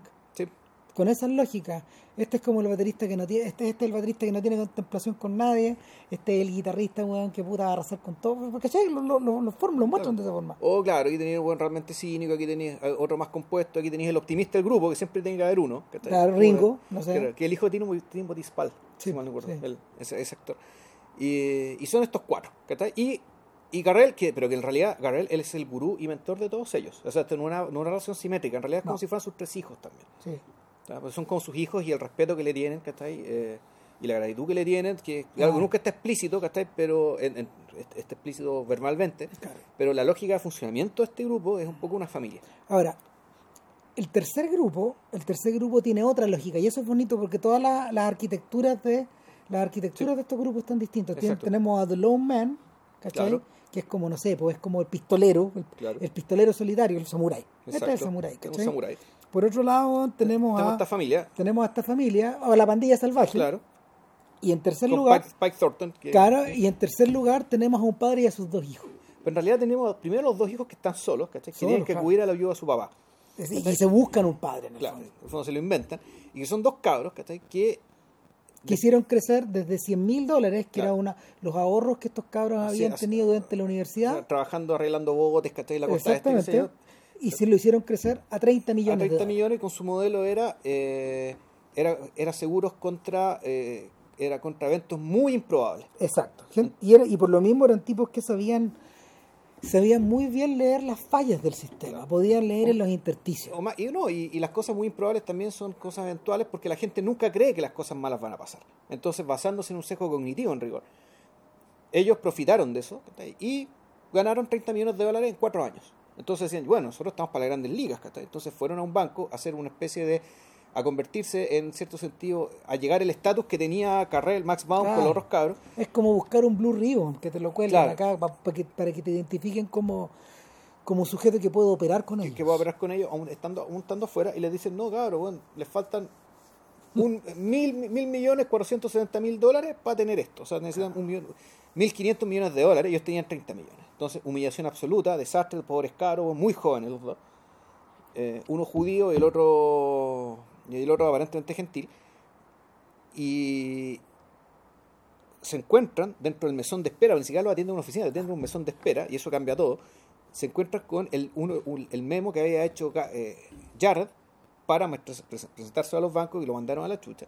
Y estos buenos leen lo mismo que lo leen los otros. ¿Entendí? Ah, Aquí no funciona el sistema, esto hay que investigarlo, y ahí... Lo divertido, es que, lo divertido es que la película dice, esto no pasó así, pero esto es una película. Sí, claro. Entonces, esto también es como recurso, puta, la 24 Hours Party People de, de Winterbottom también, también un poco una fuente. Sí, claro que sí. Exacto, del, de, de trabajar el mito, torcerlo, decir que lo estáis torciendo, y, y, al mismo tiempo generar una termina respetando el hecho real y crea, creas un mito entretenido y al mismo tiempo respetuoso de, la, de la verdad. Genera una suerte de complicidad, una wea así. Y ahora el... Y estos cabros, entre esa, entre esa disyuntiva, llaman a, un, al, gurú, ¿cachai? Que era Brad Pitt. Claro. Y, el personaje de Brad Pitt. Y es un personaje como Salinger. es un sujeto que, que, está completamente retirado, retirado del sistema, desconfía, desconfía tanto del sistema que tiene como 6, 7 líneas de teléfono, claro. eh, porque él sabe que te están grabando, que te están escuchando, que están aquí, que están allá, eh, claro. que tus huellas están por todas partes. Y... Sí, fue, como, este, como Snowden, que, que, cree y piensa lo mismo de Snowden y probablemente con buenas razones. Y es un tipo que además, no, más, más allá que eso, el buen está coleccionando semillas, ¿cachai? Más que está guardando, sabe que se viene el hecatombe, que es la cagada. Que el sistema está a punto de reventar. O sea, claro, su lógica, su lógica ahí es extrema. Es, extrema y es terminal. Este es el personaje terminal de. Mm, sí. Del, que está fuera, que ya se fue. ¿cachai? O, cree que se fue. Claro. Entonces. Entonces, eh, el primer tercio de la película consiste en la presentación de, de estas, de estas cuatro, de estos, de estos cuatro pelafustanes, estos cuatro grupos de personas, y su exposición ante el hecho de la fisura del sistema. Y donde vemos también, pues, tú, que son secuencias maravillosas, que el trabajo de reporteo que hace pues, tú, el grupo de Max Baum que parten a Florida. Claro. Y empiezan, y, también, esto es cómico por lo absurdo que llega a ser. Respecto, bueno, empiezan a hablar con los dueños de las casas y con los, con los agentes inmobiliarios que mueven las casas y arriendan las casas y las cosas. Y, tú, y claro, rápidamente se dan cuenta que esto está todo inflado. El mercado inmobiliario está inflado porque eh, estas villas que se crean están subhabitadas, primero que nada. Son, son, unas mansiones enormes, una tras otra, las Mac Mansions que le llaman. Claro. En segundo lugar. Eh, o habitadas por gente que claramente tú las veis, esta, esta, gente no puede pagar esta casa. ¿Y por qué están ahí? ¿Cachai? Y, y, en el fondo, eh, los sujetos que están. Los sujetos que están arrendando estas casas, los propietarios, son jóvenes que no están pagando las hipotecas. Exacto. Las penalidades son bajas. Mm. Por otro lado, hay personas que tienen muchas propiedades gracias a una desregulación total de los créditos hipotecarios que eh, inescrupulosos, que son como unos jokes, son como unos zorrones, venden y venden y venden como locos. Unos zorrones bien vestidos y cuando les preguntan, dicen, pero le cuentan todos su modo operandi. Entonces Steve Carell dice, a ver, ven acá, ¿por qué estos weones nos están confesando esto? Entonces dice, es que no están confesando, se están fafarroneando, se están jactando. Claro. O sea, se están jactando de hacerse ricos prácticamente sin trabajar. Tal cual. Y por otro lado, por otro lado, eh, los principales beneficiarios de este sistema son personajes que tienen, que tienen trabajos desagregados, como las strippers. Exacto. Una, un stripper tenía cuatro casas. Claro, y, y, pagaba cuatro dividendos. Entonces, en algún momento, en algún momento eh, Baum le explica que es muy posible. Y esto en medio de un show. O sea, el jefe le está haciendo el show privado. El, porque el jefe le está mirando, tengo que, no, no, no, tú no me puedes tocar, pero, pero, no me, pero, yo no te, pero yo no puedo dejar de bailar. Claro, pero si me puedes tocar si pagas de más. Claro. Ya, pero bueno, te pago lo que sea, pero háblame o sea, y responde mis preguntas. Cuéntame, cuéntame. Entonces, cuando el tipo, cuando ella le, cuando ella le cuenta todo, el tipo no puede creerlo y le dice, pero si llega a haber una inestabilidad en el sistema, no le dice que va a haber una, tú puedes terminar pagando 200 o 300 o 400% el valor de tu de tu crédito, porque los intereses se van a disparar. Exacto. Los intereses se van a disparar en la medida que el banco no va a querer perder. O sea, y eso está en tu contrato. Eh, tu casa en rigor no va a valer nada. ¿Cachai? O al revés. eh, la cantidad de plata que vas a deber es tan grande que es sideral. Vas a entrar en insolvencia, vas a, vas a perder todo. Y, y en ese momento donde donde donde donde donde va un va donde Jared weón, y lo confronta po, le dicen bueno no hay forma de que esto se sostenga si es que el mercado no empieza a reconocer que esto está pasando Claro. y ahí la película salta a otro nivel Lo que pasa es que, eh, bueno, que está- bueno, están los tres actos.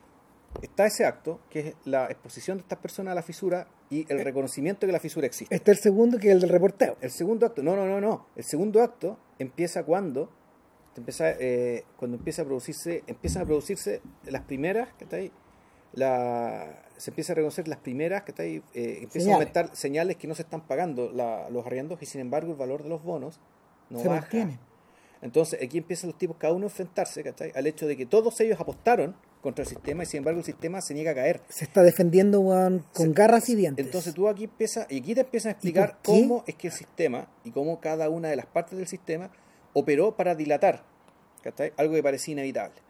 Sí. Entonces aquí te arman el mapa ya de, bueno, qué rol tuvieron la, qué rol tiene el gobierno aquí y qué, sobre todo, más que el gobierno y sobre todo qué rol tuvieron las agencias calificadoras y qué rol tienen los bancos claro que al fondo están todos haciéndose los hueones, que cubriendo y maquillando el hecho de que las hipotecas están fallando y por lo tanto estos bonos, que en realidad no debería eh, no, se están depreciando y sin embargo Así el era. sistema artificialmente los mantiene arriba. el personaje de Bale se lo, lo dice en algún momento matemáticamente esto debiera pasar aquí Claro. y empiezan a pasar las semanas y Y los no pasa, meses y no pasa, un año y no pasa, y el precio de la acción de su propia empresa empieza a bajar A y eso caer, te lo caer, muestran caer, caer. poniendo y, y- y- la empresa empieza a perder valor lo eh, y- y su fondo que tenía como que que 20 empleados Claro. ya empieza a quedar cada vez más vacía, Ahora- no puede pagar los sueldos porque tiene que pagar las primas, porque ¿por qué? Porque tú cuando compras swaps en la medida que la, si la cuestión baja, efectivamente va a ganar mucha plata, pero si no baja, tenés que, que pagar pagar las tú, primas, tenés que claro. pagar la prima, porque es como un seguro. el, por otro lado eh, la- el trabajo de él a su vez estaba tan desregulado también que eh, la gente que tenía su dinero, sus millones de Sí. dólares, porque manejaba un fondo de ese tamaño, Exacto. De un par de billones de dólares, eh, eh, estas personas a su vez eh, firmaban un contrato que les permitía, que le permitía a él operar con total libertad. Libertad, exacto. Imagínate la weá. Sí, po. Entonces, Y él se aprovechó de eso. claro, bueno, y No, después- no para robarle a nadie, sino que para seguir su convicción. claro.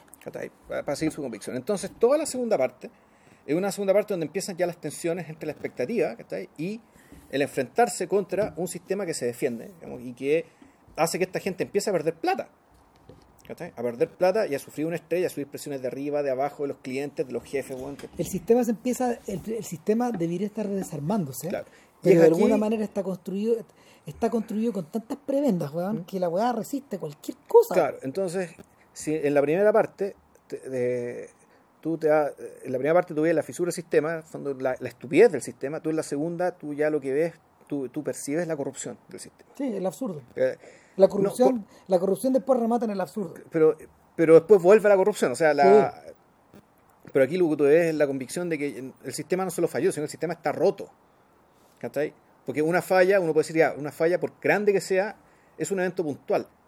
Tú aquí lo que tienes es un ya, te- tienes un sistema descompuesto, broken, que le gusta weá- usar la palabra. Esta weá se desfondó. Eh, Esta weá perdió sentido, esta weá ya no es lo que dicen que es. Claro. El... Es interesante que la película lo plantea así, porque en el fondo eh, quien está haciendo la crítica es Hollywood, pues. Sí, po. O sea, y Sí, pero el Hollywood de Brad Pitt, un weón que se sabe que es de izquierda y que ha pagado para, como lo hemos comentado esta película, una y otra vez. una y otra- ha pagado para él decir, ¿cachai? De una u otra manera que en el fondo Estados Unidos no es un país, sino que es una empresa, ¿cachai? Claro. que todo se fue al carajo, que no hay esperanza, que ya... Y lo, y lo hizo en clave cómica, ¿cachai? Con su amigo, con su compadre Clooney. Otro que también está preocupado de estas cosas y que piensa igual que él. O sea, ¿cachai? Ocean's Eleven finalmente sobre eso. Es sobre eso, ¿cachai? Pero esto es la época Ucho, Sí. Ahora, el Moneyball también es sobre eso. So- sobre, sobre en el fondo van a ver el silver, el silver lining, Claro. ver, ver cómo se llama, ver, ver el sol detrás de la nube. eh, de una manera de una manera bien abstracta, pero ahí está. Ahora No, el- aquí no hay sol, aquí no hay sol, po. No, no hay- aquí no hay ni una po. nada. Ahora, la, la película tiene esto, estos elementos de Michael Moore porque están las apelaciones permanentes a, lo, a aquello que ocurre en paralelo a estos hechos, que está a nivel del, del mundo de la cultura. Y, el paso del tiempo te lo marcan también con imágenes, con, con el uso de imágenes, de, mon- de un montaje bastante veloz, de imágenes bien icono- iconográficas, Claro, y bien eso, significativas culturalmente. eso no está presente en ninguna otra Exacto. película de, de McKay, Ni de antes ni Ferrell, ni de... No, no, no. Ni antes ni después. No. Está, está hecho, está hecho profeso, está hecho con una lógica que, que le debe harto también a Stone. En ese Sí, sentido se lo observaron mucho. Sí, sí es verdad. Ahora- Y, entonces, claro, y sobre todo las pausas entre un acto y el siguiente tienen un poco esta lógica. La, la lógica de ya, porque Lo que ocurre por porque fuera. Aquí, aquí, aquí, aquí pasó tiempo, es decir, entre que se dan cuenta del asunto, que, que se ponen a esperar que quede la cagada. Pum, segundo acto. La cagada empieza a quedar, pero no queda. ¿cachai? Y es lo que acabamos de conversar. Convicción de que el sistema está roto. Claro. Tercer acto. Efectivamente, ya empiezan a caer, empiezan a bajar los bonos. ¿Cachai? Pero de nuevo, el sistema y el mercado están sosteniendo artificialmente ¿cachai? el valor de los CDO. ¿cachai? Que en el fondo que es donde está verdaderamente la caga. Las bolas de mierda. Entonces, sí, bueno, aquí, ¿qué pasa, weón? Bueno, ese es el instante. Ese Claro. es el instante donde estos hueones van finalmente a la meca de esta hueá. Claro, es que Van a Las Vegas. Exacto, ya, pero ¿cómo saber qué es lo que está pasando acá? La única forma de saber qué es lo que está pasando acá E es ir a hablar con los actores que están A metidos los en esto que venden los CDs. y ver si estos buenos son tontos o son malos. Eh, así que tenemos que ir a Las Vegas. Entonces aquí se produce algo maravilloso, que todos los personajes de este elenco van por su cuanto confluyen, están en el mismo lugar. Menos Bale. No, Bale no va. No, no, si Bale, Bale, Bale, Bale- a ver, Bale no necesita ir. no, pues Bale no necesita ir. Está, está en otra parte, está Mm. como alejado, es un personaje que es como el mayor Tom de la canción. Ya, sí. Está, orbi- está orbitando la Tierra, está mirando la cagada. Está mirando la guerra nuclear de allá. Claro. Y, y el, el punto acá es que tú llegas y el, el mundo está dividido entre los tontos y los malos. Claro. Los tontos siguen a los malos, de hecho. Y so- lo, siguen, lo siguen como una feligresía. Finalmente uno de los personajes que recita ahí, y que es una escena que, está, que le ocurrió a, Ma- a Max Baum, igual levanta la voz y como que en el fondo es como si estuviera estuviera hablando contra el cura, po. Claro. contra el tipo que está contra el tipo que está leyendo el evangelio Está weón, de, los, de los en, CDU. en- en la catedral de Notre Dame y dice, ¿sabe que Dios no existe? Claro. Y como que todos lo miran de ya, no veis que sí aquí. Claro, y el personaje de Jared weón, dice, no, lo voy a tener que sentar con un weón de verdad. Y llegamos al hoyo del hoyo del hoyo. Hmm. Claro, antes de esa escena, los cabros, uno de los cabros, ponte tú, tiene una conversación bien interesante con una ex empleada de la SEC, de la, de la Security Exchange Commission, ¿cachai? que es, en el fondo, es la super de banco. Que es una conocida como de su hermano, de su hermano, una así. Claro, y ahí es donde, y, a partir de estos pincelazos, pincelazos muy cortitos, ¿cachai? te muestran, bueno, esta otra faceta de este problema, que es el Estado, también falló. Porque el Estado nunca se preocupó de asegurarse de que las hipotecas agrupadas en estos bonos fueran efectivamente lo que decían que eran. Y esta tipa decía, no, bueno, en realidad como nos cortaron el presupuesto no fiscalizamos propiedades. No fiscalizamos las No fiscalizamos ni una hueá, ¿cachai? O Y sea, el Estado... ¿Y qué los haciendo acá? ¿Estás fiscalizando algo? No, weón, yo estoy consiguiéndome pega. porque yo me tengo que salir de ahí, estoy ahí, y efectivamente se encuentra con un weón de no sé qué banco, ¿cachai? Lo saluda y se va. No, aquí, weón, después se acuesta con el weón. Probable, obviamente. po. No, entonces, porque eh, eh, eh, era, era un puente para la pega, etcétera. Claro. Todos, todos estaban maquinando con su weá, ta- estaban en su weá en vez de en vez de estar hiper- en vez de estar super vigilando. Está haciendo la pega. Claro, pero finalmente cuando Baum se sienta a hablar, weón, con se sienta a hablar con el demiurgo, Que no tiene nombre, ¿no? que es un weón de, un de, de aspecto oriental, pero Sí, es un- estadounidense. es un asiático, sí. un asiático. Pero, pero, pero el señor- eh, es un señor muy gentil, Sí. muy gentil, se sienta a hablar con él y le explica que aparte de los CDO, Están los CDO sintéticos. Exactamente. Y los CDO sintéticos, rodean toda esta weá como si fuera una, una nube de asteroides. Una nube de asteroides. No, ni siquiera. Es una, es una, es una espuma que, está- que emerge, que emerge sí. esta- de esta célula única, empieza, empieza esta espuma, y el fondo son apuestas sobre las apuestas. Ajá. Y, y aquí, claro, por el fondo, el, el supuesto detrás de todo esto, bueno, es bueno, esta cagada que va a quedar acá. Cuando nosotros, que cuando se produzca, se produzca el CC pago y nos vamos a hacer todos millonarios, esto va a ser una escala a nivel nacional. Global. No, primero nacional. Primero nacional. Entonces, a partir de esta conversación de Baum con este chino, que es que más bien diría más bien un filipino, por el tipo rasgo que Sí, tiene. sí. Eh, más bien tipo- el- y eso te lo explican, ¿cachai? Con una secuencia bien, bien divertida donde está el inventor de la, de la economía conductual junto con Selena Gómez que te explican, ¿cachai? ¿Qué, qué son los CDO sintéticos? En el fondo son apuestas sobre apuestas. Ah, lo, O sea- lo explican en la mesa del Blackjack, de hecho. Entonces esta señora, este, el, el tipo va a jugar blackjack, entonces le está apostando contra la mesa, pero al tiempo dos, dos personas que están atrás, una apuesta con que va a ganar un tipo, otra apuesta que va a ganar la mesa. Entonces esa ya es una segunda apuesta. Y después otro tipo, otro tipo que apuesta sobre los que hicieron la segunda apuesta. Y así son la cuestión crece. Y eso implica, ¿cachai? Y eso implica un, eh, un, un N, un N por 20. O sea, en el fondo que la apuesta inicial era 50, esta cuestión puede explotar a 1000. Si estás apostando 50 millones, pero con todas las apuestas derivadas, tenéis 1000 millones que están siendo apostados. Y en caso de que la caga, es un déficit que se crea, que tienen que empezar a correr el pago de todo eso. Entonces ahí Max Baum se da cuenta de que esto no va a ser nacional, esto va a Va ser global. global. Y el tipo que... ha- y, y- y el, y el- y el chino le dice, pero bueno, esto es lo que hacemos y como usted ve, el, el sistema valora mucho lo que yo hago. Te creerá que soy una rata Claro. y le pregunta, ¿usted cuánto gana usted? ¿Cuánto gano yo? Y ahí Max Baum ya no aguanta más, se No, para. se espérate, va, ya. espérate, ¿no? Y- espérate un poco. Pero usted, usted representa, la te- en la teoría usted representa el interés de las personas que le compran estos CDOs y estos CDOs sintéticos. Y Sí. sin embargo, a usted le paga el banco. Claro, El banco paga su auto, el banco paga esta comida, el Claro. banco paga sus tarjetas. Eh, sí, dice, Sí. el banco me paga a mí. Los bancos me pagan a mí para crear estas cosas exacto. y para venderlas. Entonces, Esto siempre fue negocio de los bancos. Esa es la buena. exactamente. Sí. Entonces este no nada más que un corredor. Claro, Y ahí es donde se abre el, el piso del absurdo. No, claro. Entonces, este buen va, le cuenta a su familia y a, y a que están todos juntos esperando que va a salir de la conversación de este buen, y, y esto también es cómico, es cuando, mira, se está poniendo colorado, se está contrayendo, tiene, esas ti- es- tiene ese, ese- ese- ese- ese gesto típico este cuando que está a punto de explotar. Claro, que lo Este- están viendo de lejos. De lejos están viendo cómo está reaccionando Max Baum ante, ante esto que está escuchando. Y claro, llega el momento que bueno, va, conversa con los huevones, les dicen, ya, loco, es que esto es una burbuja espantosa, hay que, hay que comprar todos los Todo. swaps que podamos, compremos todo. Y estoy tan asqueado que voy a, voy a redimir moralmente yendo a jugar a la ruleta. po". O sea, a eso, a eso llega, ¿cachai? O sea, ya hasta jugar ruleta en el casino es, Es moral. Es, moral al lado, ¿cachai? De cómo está funcionando esta wea. Y Entonces, antes todo llega a la convicción, por sus respectivos lados, de que efectivamente la burbuja está, va a explotar pronto, Claro. todavía no se dan cuenta. Y hay una secuencia bien bonita respecto de cómo se van cada uno respecto del hotel. Cómo se van del hotel. Entonces, uno se va en un auto más o menos lujoso, otro se van en cap, qué sé yo. Y el chino culeado que vendía, el operador se va en una, una limusina de 30 metros. 30 metros de limusina negra. Y a partir de ahí, y, a partir de esta convicción, todos, te, todos quedan claros de que efectivamente esta hueá va a explotar luego.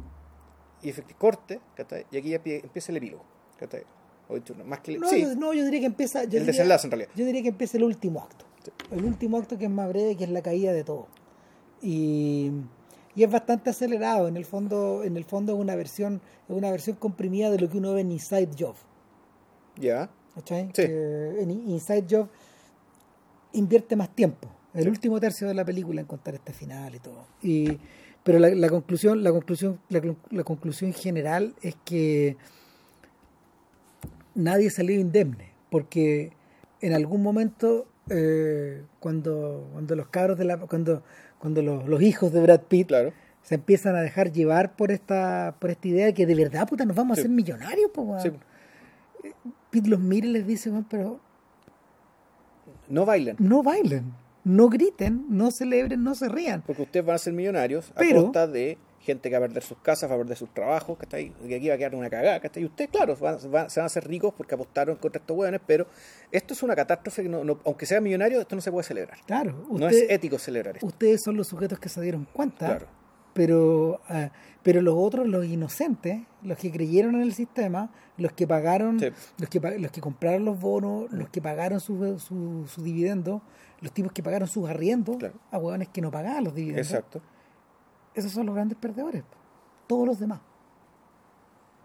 Y, y eso es lo que en el fondo casi manda al diablo Max Baum al final, pues, porque el Claro. weón no, es- el no es que tenga un, no, es que le falte, no es que le falte coraje para decir vendan, en el momento en que hay que vender, Claro. porque llega un momento en que los swaps tienen que ser recuperados por los bancos para, para que los bancos puedan seguir existiendo. Claro. Eh, y, y ahí tienen que... Ahí tienen Y, que y ellos fijan el precio. O sea, en el, fondo, el, el banco quiere el swap, ya, podemos vender el swap al precio que sea. Entonces, los poseedores de los swap, es decir, todos los personajes que vimos en esta película, tienen el sartén por el mango, tienen las pelotas a todo el mundo. Pero el punto está en que, bueno, hay cada uno encuentra, eh, cada uno enfrenta su éxito de distinta manera. El personaje de Christian Bale, básicamente, a esta altura está solo. No le queda nadie en su empresa. Y Demandado. efectivamente, demandado, qué sé yo, y empieza a depositarle la plata que ganó a cada uno de, de su, de la gente de la que ya no le hablaba. a Tracy Letts le deposita 400, 400 millones, millones de de dólares. Así, sí, de una. Gente que ya no le hablaba, y que sin embargo le demostró que tenía la razón, pero a costa de que quedarse solo. Claro. Literalmente, literalmente, solo, sin clientes, sin empleados, ¿cachai? y además te- marca en su pizarra que su empresa Sion aumentó el valor, su valor en 500 veces. Después de pasar meses perdiendo 10%, 10% de la relación, 500 veces. Efectivamente el buen ganó, pero a costa de quedarse absolutamente solo. Claro. Por otro lado, los cabros, ¿cachai? los cabros más jóvenes, tienen un gesto, un gesto casi poético, digamos, que usted dice, es que Van a- en el momento de la crisis mayor, es a- cuando, cuando cae Le- Lehman Brothers, ¿cachai? que Claro. igual lo dejan caer. eh, ellos, se- ellos que nunca habían logrado entrar, Entrar. a un banco porque eran eran demasiado de, de, de, eran poca monta, de poca monta, medio pelo, claro. claro, muy chicos. Claro. En todo Se- sentido. Le piden la credencial a un tipo y entran. O sea, que hagan la weá que quieran, weón, me da lo mismo, weón. Y entran, y en el fondo este son los, era, esto era el ejército soviético, el ejército rojo entrando al Palacio del Zar. Tal cual. Es la misma, es, la misma idea. El mismo eh, tiene una cuestión así romántica del, del- de la catástrofe, del tiempo ido. Sí. De, lo que, de lo que se perdió. Es como llegar al Titanic mientras se hunde. po. Exacto. O peor, bucear dentro del Titanic hundido ya. Es mejor metáfora, de hecho. Sí, es ponerse lo, a bucear en es el- como lo que hace Cameron. Claro. Eh, en, en eso. Sí, Y, y, el, y, y volvemos a estos tipos ¿cachai? que estuvieron bailando y los retaron. Y dicen, puta, no me imaginaba que esto fuera así. Y por otra parte, y Max Baum, que es el verdadero personaje trágico acá, ¿cachai? Eh, el personaje que el, el que tiene el lema moral. ¿cachai? ¿Por qué? Porque él es el que se da cuenta, además, antes de tomar su decisión, de que los jefes de los bancos se están reuniendo con Bernanke, con Paulson. Lo que quiere decir, y con. Greenspan, que sospechaban que esto iba a ocurrir y que el Estado los iba a rescatar. y aún así lo hicieron. Y aún así lo hicieron, pues porque somos demasiado grandes para caer.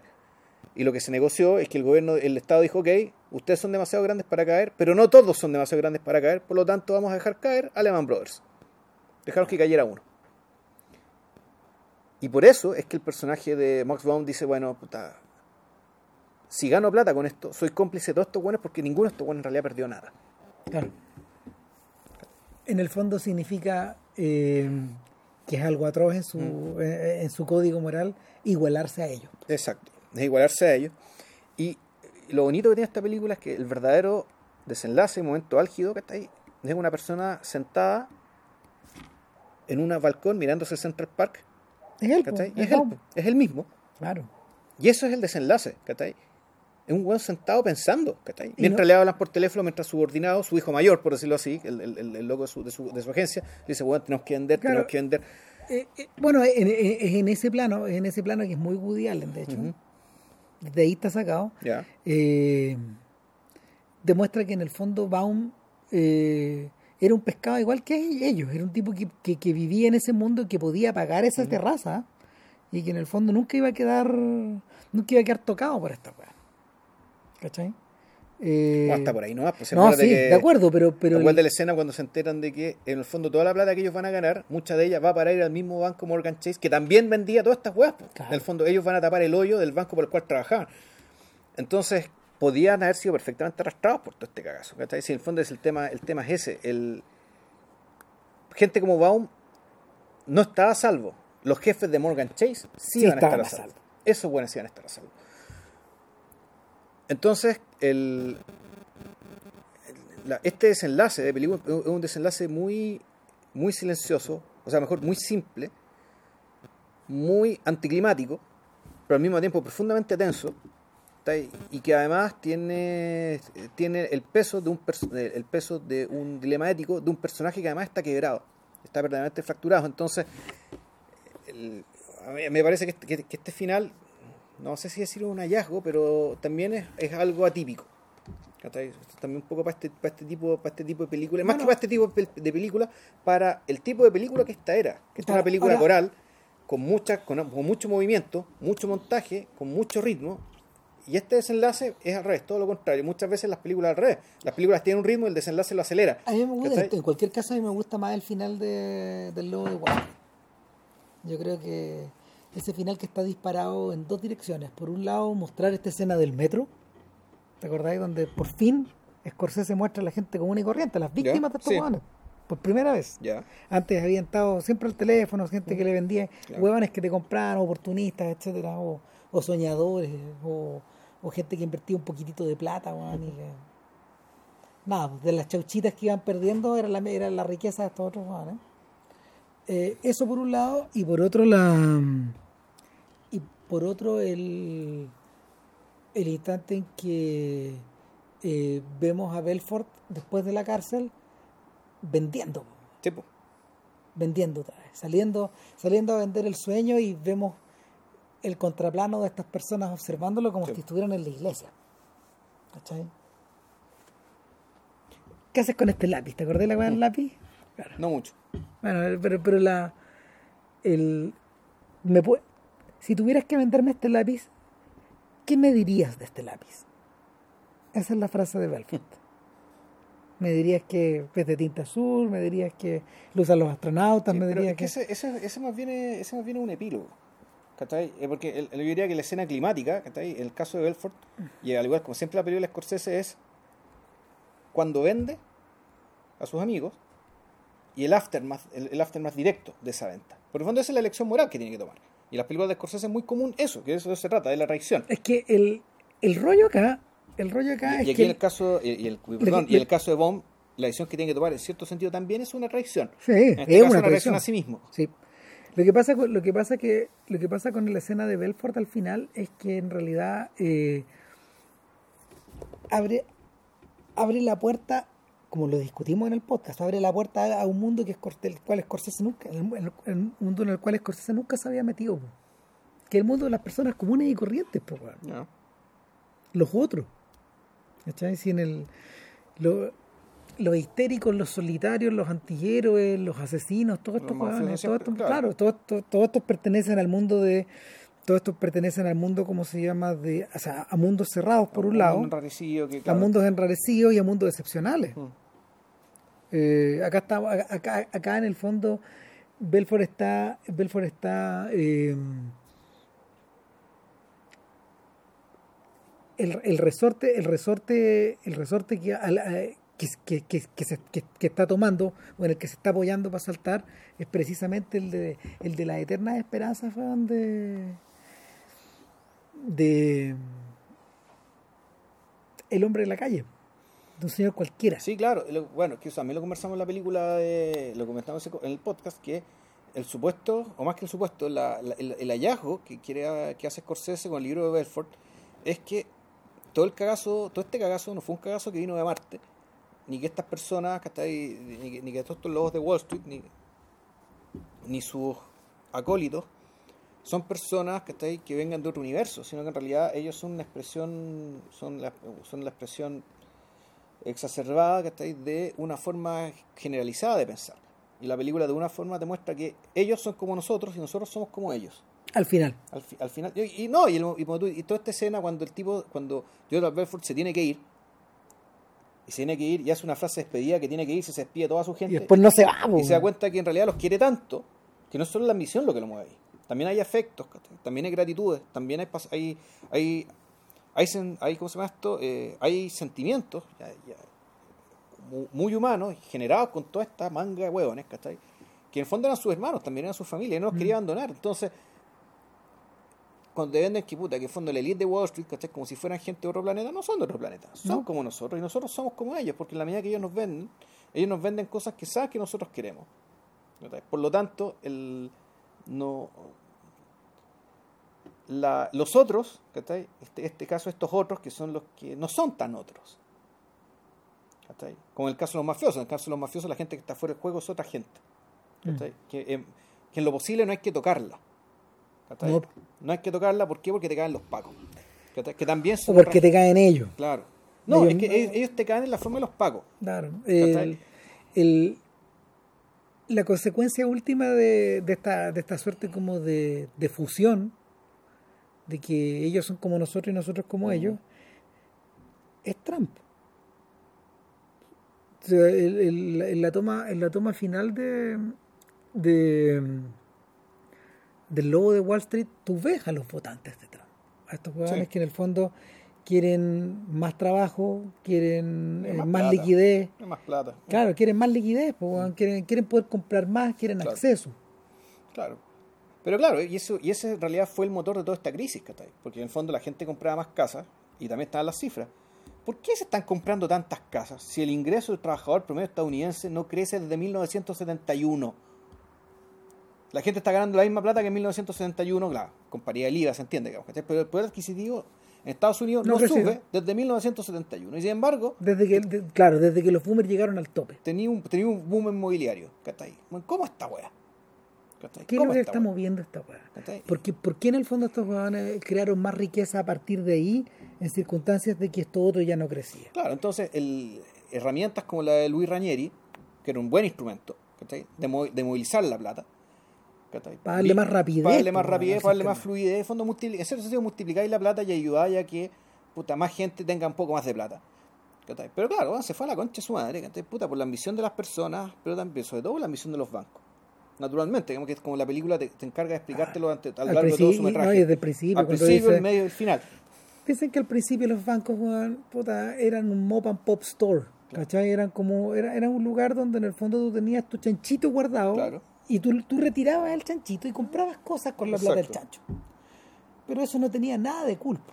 O sea, No. lo, lo, lo dice Jared. No son Claro. tipos como yo, digamos, que, que ¿Quién- se visten italianos, que andan en deportivo. quién vendría a ser lobo de Wall Street aquí? Claro. Él cumple, él cumple esa función. Claro. Y te dice, bueno, y dentro del banco, lo que tenía que ver con hipotecas, eso ya era terminal, pues, daño cerebral, ¿cachai? Ahí sí que no pasaba nada, ¿cachai? Porque es el negocio más seguro de todo.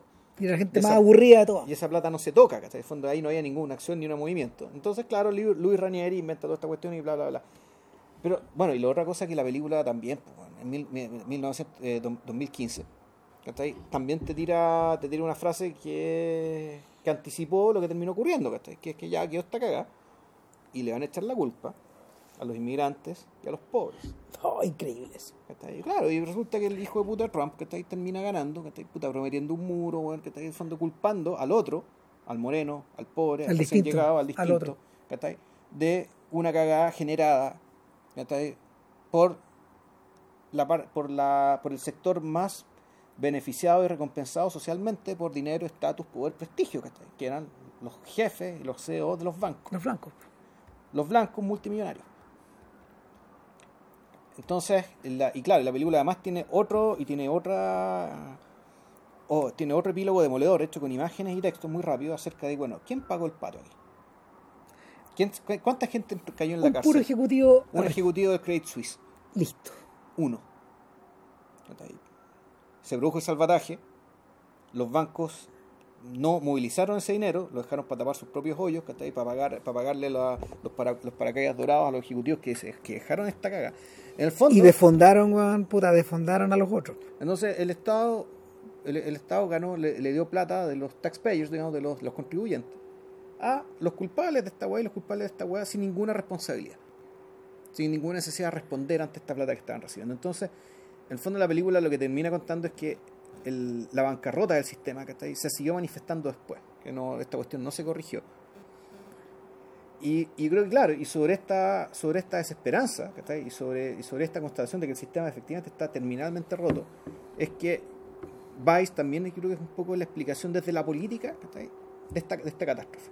Porque Mm. aquí la política está teniendo un lugar- tu- la política, los políticos, digamos, y las burócratas del Estado tienen una, tienen una participación bien marginal. Son apenas menciones. Vice yo creo que además se trata de hacerse un poco cargo, ¿cachai? De, bueno, ¿en qué estado estaba la política, ¿cachai? Que permitió esta cagada, entre tantas otras. ¿cachai? Pero claro, la película está mucho más fallada, ¿cachai? Porque está, está centrada en un personaje absolutamente opaco. Eh, y- Extraordinariamente bien muy bien, caracterizado. muy bien caracterizado, pero un personaje, pero volvemos, sin, a- sin amistad cívica de por medio, donde en la, medida, en la medida que no hay respeto, no hay genuino interés por entender al personaje. No. Y todas las, y todas las formas que, que nosotros vi, que, nos- que fueron nombradas ¿cachai? anteriormente en este mismo podcast para darle cierta espesura, Se nota que están pegadas con moco, están fallidas, no están bien articuladas con el resto del cuento. ¿cachai? Claramente, desde esa perspectiva, de la, de la perspectiva del perfilamiento y la biografía, es una película bien fallida. Pero sí es muy, muy poderosa en términos de, eh, de percepción, de qué imagen te deja respecto a lo que está ocurriendo en ese país y también pues, es, de- es una demolición. Esto, eh, en ra- en realidad aquí esto no tiene vuelta. Pero perdió la forma. Esta otra película, eh, The Big Short, nunca pierde la forma y, a- y al revés, una película de una tremenda complejidad, de una película coral, con un ritmo, eh, co- co- con, un, con un ritmo sumamente bien matizado, ¿cachai? Con muy veloz, muy entretenida, y no por eso pierde el, el didactismo, la capacidad de, de que tú puedas seguir y, te- y- y explicar, y entender lo que te están contando. ¿cachai? Para a su vez llegar a un desenlace que tiene que al, al revés, que es una especie de gran vacío, un gran silencio, ¿cachai? Mm. o casi un gran silencio. Em, oh, te iba a decir otra cosa, pero se me olvidó. Puta, siempre me pasa, weón. Puta. Puta. El silencio de Vilche cuando termine este podcast. ¿Así? Puta. Ya, bueno, puta, no, no, no, no, no más que la película, pero No, no, pero casi. acercamos. Casi, Nos casi. acercamos. Eh, no sé, yo creo que la. Yo vi la película por segunda. Ah, sí, esto quería decir. Eso sí, hay que reconocer que la película es muy compleja para. Para el, ciu- el ciudadano no estadounidense.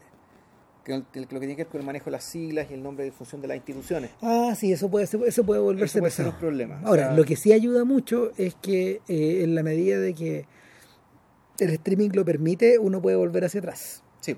Y podéis parar y podéis ponerte a investigar, buscar en internet. Y aquí esta weá que está. tu, tu, tu. Claro, porque cuando uno lo veía, cuando uno la veía de una patada, eh, la, La- experiencia, la experiencia cinematográfica esta weá era pesada.